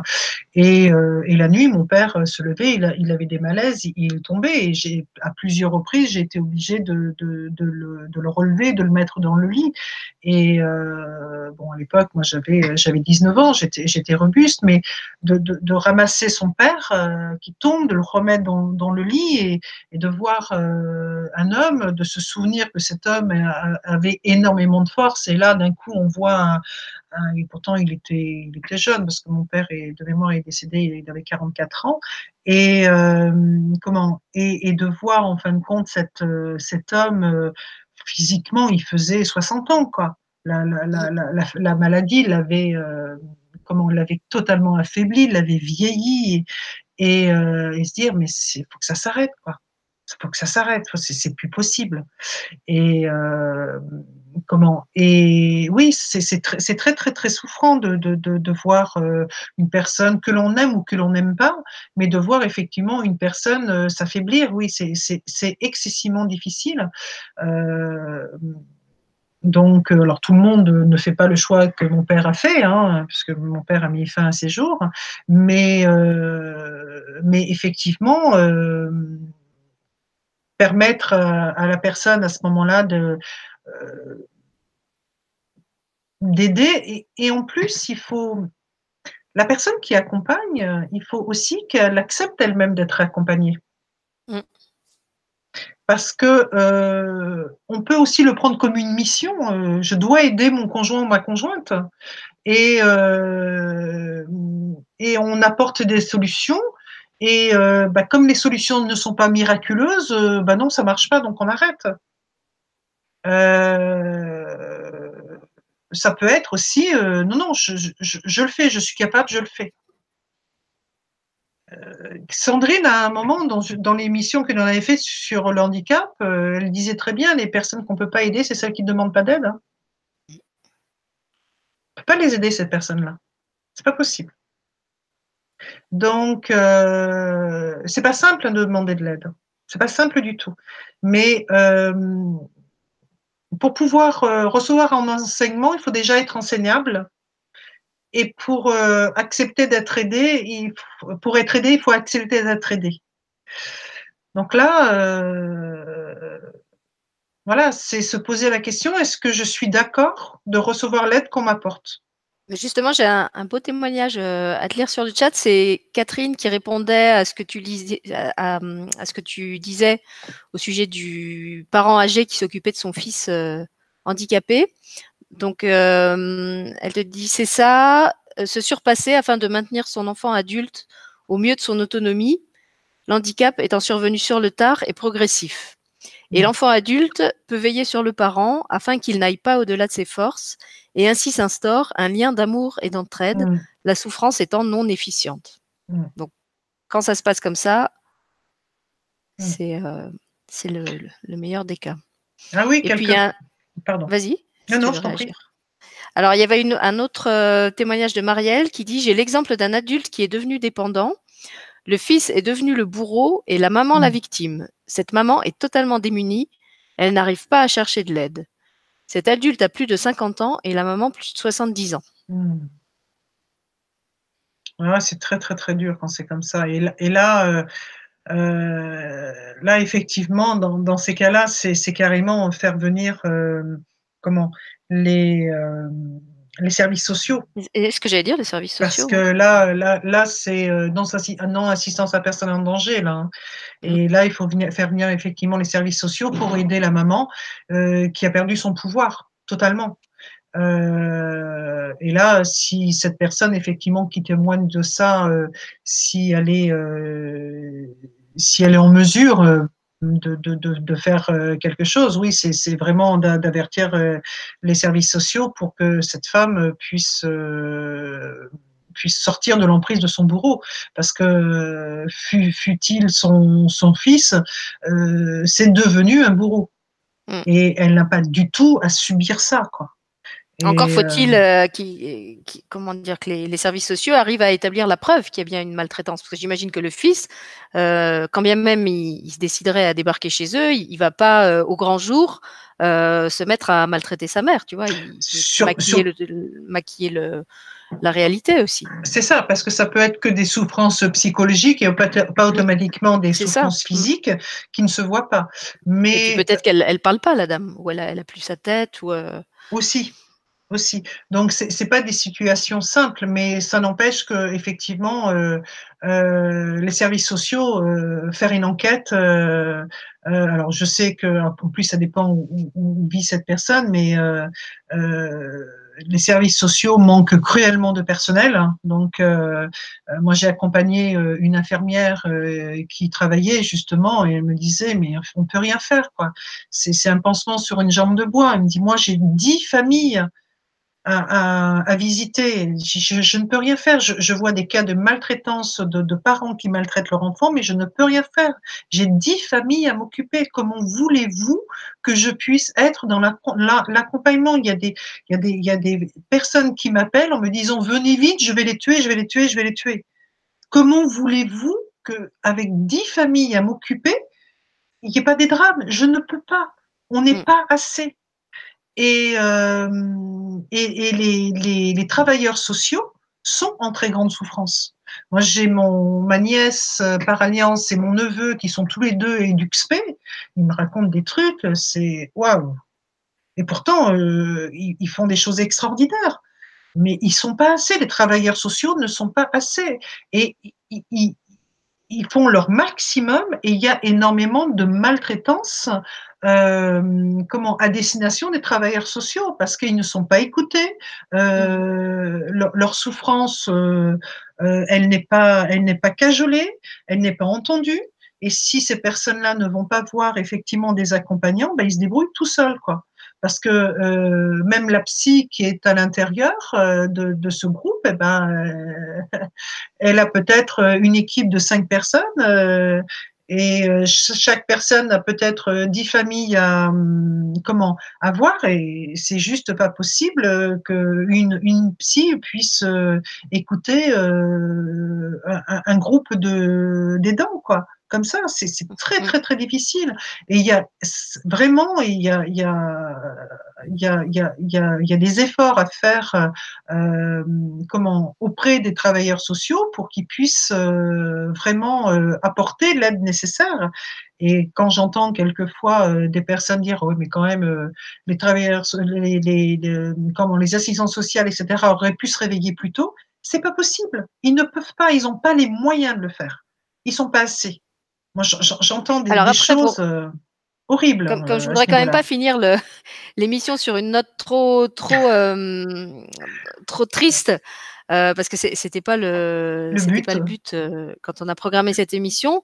Euh, J'ai envie de dire que et d'ailleurs c'est ce que ce, que Sandrine a dit à plusieurs reprises dans les émissions qu'on a faites ensemble sur le handicap. Et ben quand il n'y a pas de moyens sociaux, euh, le meilleur moyen c'est de jouer sur toutes les, les solidarités locales qu'on peut avoir, les solidarités de voisinage, les solidarités familiales, les solidarités amicales. Euh, parce que finalement, c'est ce lien social-là qui va euh, qui va compenser le, les, les, le, manque de structure, le manque de professionnels. Euh, moi, je me souviens que ma belle-mère, justement, au, moment où elle soutenait le, le beau-père qui était plus âgé et qui déclinait de plus en plus, ben, en fait, ce qui a permis qu'elle tienne, euh, c'était euh, les enfants qui, par chance, habitaient encore presque tous le village et qui, qui venaient voir leur maman et elle lui donnait un coup de main. C'était le, les voisins qui tous les jours venait prendre de ses nouvelles, allait quelquefois lui faire une course.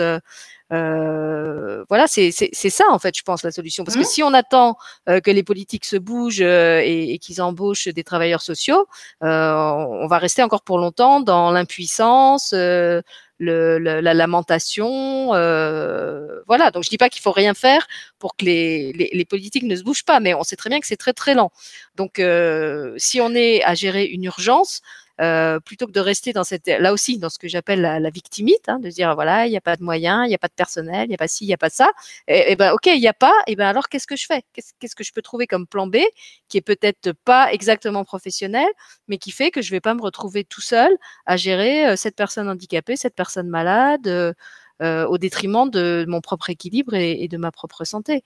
Et, ça, je trouve que c'est quelque chose que Sandrine avait bien montré dans, dans le cadre de l'association qu'ils ont créée autour du handicap, puisqu'elle disait on s'est retrouvé euh, dans une toute petite ville, euh, il y avait quasiment pas de structure, euh, il n'y avait pas de moyens, à l'école il y avait rien qui était prévu pour accueillir notre enfant handicapé, et, et voilà, ils auraient pu se complaire aussi dans la dans la plainte, dans le il n'y a pas. Euh, et ben eux en fait ils sont pas restés dans le y a pas, ils ont fait dans y a pas, et ben on va chercher, et puis si on se trouve pas, et ben on crée, voilà. Tout à fait, parce que eux ils avaient la volonté de ça. Et quand tu as la volonté, tu trouves automatiquement les ressources. Donc ça, c'est pas un problème. Euh, ça ne veut pas dire que ce soit facile, mais c'est pas un problème.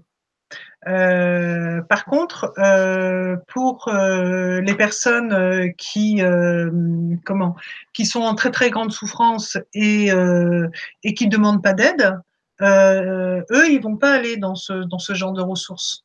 Et ils vont, ils vont effectivement être dans, s'enfermer dans, la souffrance et la faire vivre aux autres. Donc, même a, même si euh, effectivement euh, euh, la solidarité existe, il faut quand même y aller vers cette solidarité. Il faut aller vers ces associations. Il faut aller vers l'autre. Et comment? Et mais pour aller vers l'autre, il faut déjà reconnaître qu'on souffre. Et donc, il faut s'ouvrir. Mm. Et ben, il y en a qui n'arrivent pas à s'ouvrir. Et c'est pour ça qu'il y a ce, c'est pour ça qu'il y a euh, ces, travailleurs sociaux. Alors maintenant, est-ce que euh, effectivement euh, de, magnifiques associations comme un comme un sourire suffit pourraient travailler avec les comment les, travailleurs sociaux dans tous les cas, c'est le, le, but de, de l'association qui met en lumière, parce que le but de l'association, c'est soutenir les aidants. Donc, euh, essayer de dire tout ce qui existe pour les aidants familiaux. Euh, qu'il y, a, des thérapeutes, euh, qu'il y a des thérapeutes, pardon, qu'il y a des, des, des, méthodes pour se former, qu'il y a des possibilités. Mais encore une fois, une personne qui ne demande pas d'aide ne pourra pas être aidée. Donc, il y a quand même une démarche à faire. Et sans cette démarche, et des fois, c'est pas grand-chose. C'est juste dire, stop, j'en peux plus. Aidez-moi. Aidez-moi. C'est tout. Et là, là, on va recevoir toute l'aide. Mais si on se permet pas juste de dire, là, j'en peux plus, eh ben, on va, on va s'enfermer dans sa souffrance et euh, effectivement, on va faire vivre la souffrance autour de soi. Alors quand ce sont des adultes, bon bah ils peuvent dire bon écoute tu sais pas euh, je m'en vais parce que j'en ai pas j'en ai marre, mais quand ce sont des enfants ils n'ont pas ce pouvoir là. Donc effectivement ça peut être euh, ça peut être difficile. Mais pour finir sur une note optimiste parce qu'effectivement c'est un peu pour ça qu'on fait ces, ces émissions, hein, c'est pas pour pour mettre quelque chose. Il y a un autre livre moi que j'aime beaucoup qui que en plus qui est facile à lire. C'est les cinq, les cinq blessures. Je ne sais pas si tu le vois là. Les cinq blessures qui empêchent d'être soi-même, de Lise Bourbeau. Voilà. Donc effectivement, euh, c'est un, livre qui est, euh, qui est facile à lire et qui peut faire identifier justement les blessures. Et, euh, très vite, on, on peut les, les, reconnaître et se dire ah bah oui, je suis dans cette situation et je peux m'apporter une solution. Et si j'accepte de voir que je suis dans cette situation, à ce moment-là, ça veut dire que je peux aussi accepter de m'ouvrir à cette situation. Et là, je suis en mesure de demander de l'aide. Donc, ça peut être aussi une clé, justement, euh, de, de, de la, la, littérature peut être euh, quelque chose de, de de facile. Alors, si pour certaines personnes la lecture c'est pas aisé, il y a, je pense, sur euh, sur YouTube des, des, personnes qui ont qui ont enregistré euh, des parties euh, du livre. Hein. Donc, on peut le trouver sans aucun problème sur sur YouTube. Il y a il y a il y a, il y a pas de il y a pas de problème. Et il y a un dernier livre que j'aimerais partager aussi, qui est justement sortir du triangle dramatique. Je sais pas si tu le vois là. Euh, je- alors, je vois le titre, mais je vois pas l'auteur parce que ça, ça bouge. Bernard, c'est. Tu peux nous dire l'auteur? Alors, je vais essayer parce que j'ai pas mes lunettes. Je ne sais même plus où je les ai mises. Euh, alors, euh, ah si, elles sont là. Mais bon, en plus, j'ai Bah, Pendant une que tu les cherches, moi, je peux, je peux donner un, un tip, je peux donner un Bernard tuyau. Raquin. Sortir du triangle dramatique. Bernard Raquin. Bernard. R-A-Q-U-I-N. Voilà. Il est très facile à j'étais en train d'a- d'ajouter pour ceux qui ne sont pas à l'aise avec la lecture euh, et qui préfèrent les vidéos, puisque tu parlais justement des, Mm. Des, des, des, hum, enregistrements du texte de Lise Bourbeau, que de, de mémoire, euh, vérifier, mais il me semble que j'ai vu passer ça. Il y a Gwénoline, qui était ma collègue quand je travaillais encore sur le grand changement, qui a fait toute une série d'ateliers sur les cinq blessures euh, d'après les travaux de Lise Bourbeau. Donc il y a un atelier euh, consacré à, chaque blessure qui explique bien justement quelle, quelle est la, nature de la blessure, quels sont les symptômes qui permettent d'identifier que vous êtes porteur euh, de cette blessure-là, et puis bien évidemment comment la guérir. Alors je cite Gwénoline parce que j'ai vu passer ces, ces vidéos euh, sur le sujet, mais je suis sûre qu'il y a eu plein de- d'autres vidéos qui ont été tournées euh, par d'autres gens euh, sur le même sujet. Le, le livre de Lise Bourbeau, il, il date quand même d'il y a quelques années, et Mm. c'est quelque chose euh, dont on a beaucoup entendu parler. Mm. Donc écoute, euh, je te remercie pour tous Avec ces pour tous ces apports. Euh, on pourrait continuer encore longtemps, mais on est déjà à presque, on est à plus d'une heure et demie d'émission, et puis je sais que tu as eu une, une grosse journée. Mm. Euh, je remercie toutes les personnes euh, qui étaient avec nous sur le chat, euh, qui ont encore posé plein de, de questions. Je te les lirai après en, en caméra off, mais je vais pas te les poser maintenant parce que je voudrais poser un peu.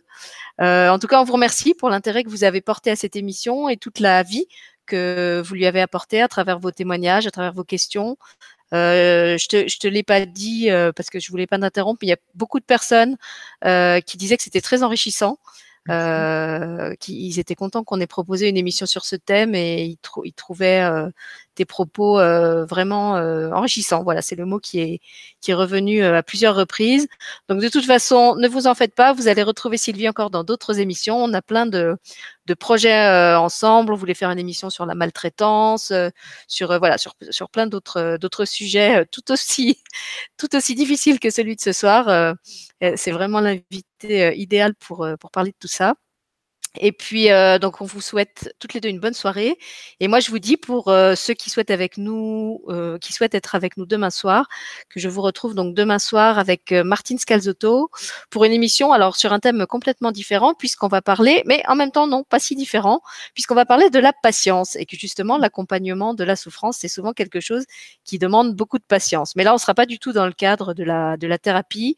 Martine est sophrologue, elle organise des marches dans le désert et ce monde de vitesse, de précipitation, de compétition, on a eu envie de vous parler justement des bienfaits de la patience et de laisser le temps au temps, de laisser les choses se faire et se poser tranquillement. Donc c'est une émission qui s'appellera Des trésors de patience et c'est demain à 20h30 euh, sur LLU TV. Donc Sylvie, je te remercie encore une fois pour euh, tout ce que tu nous as apporté ce soir, pour ta patience et pour euh, tout ce que tu as donné alors que tu avais déjà une grosse journée euh, derrière toi. Oui, mais demain, je vais me encore ressourcer. euh, demain, je vais me ressourcer dans les arbres, justement. Je vais aller faire. Je m'appelle Sylvie, je vais aller faire de la sylvothérapie. Je vais aller embrasser les arbres demain. Voilà. Alors, on vous souhaite à tous une bonne soirée. Encore merci. Et puis à demain pour ceux qui souhaiteront euh, participer au direct de demain. Merci Sylvie. Avec plaisir. Belle soirée à tout le monde.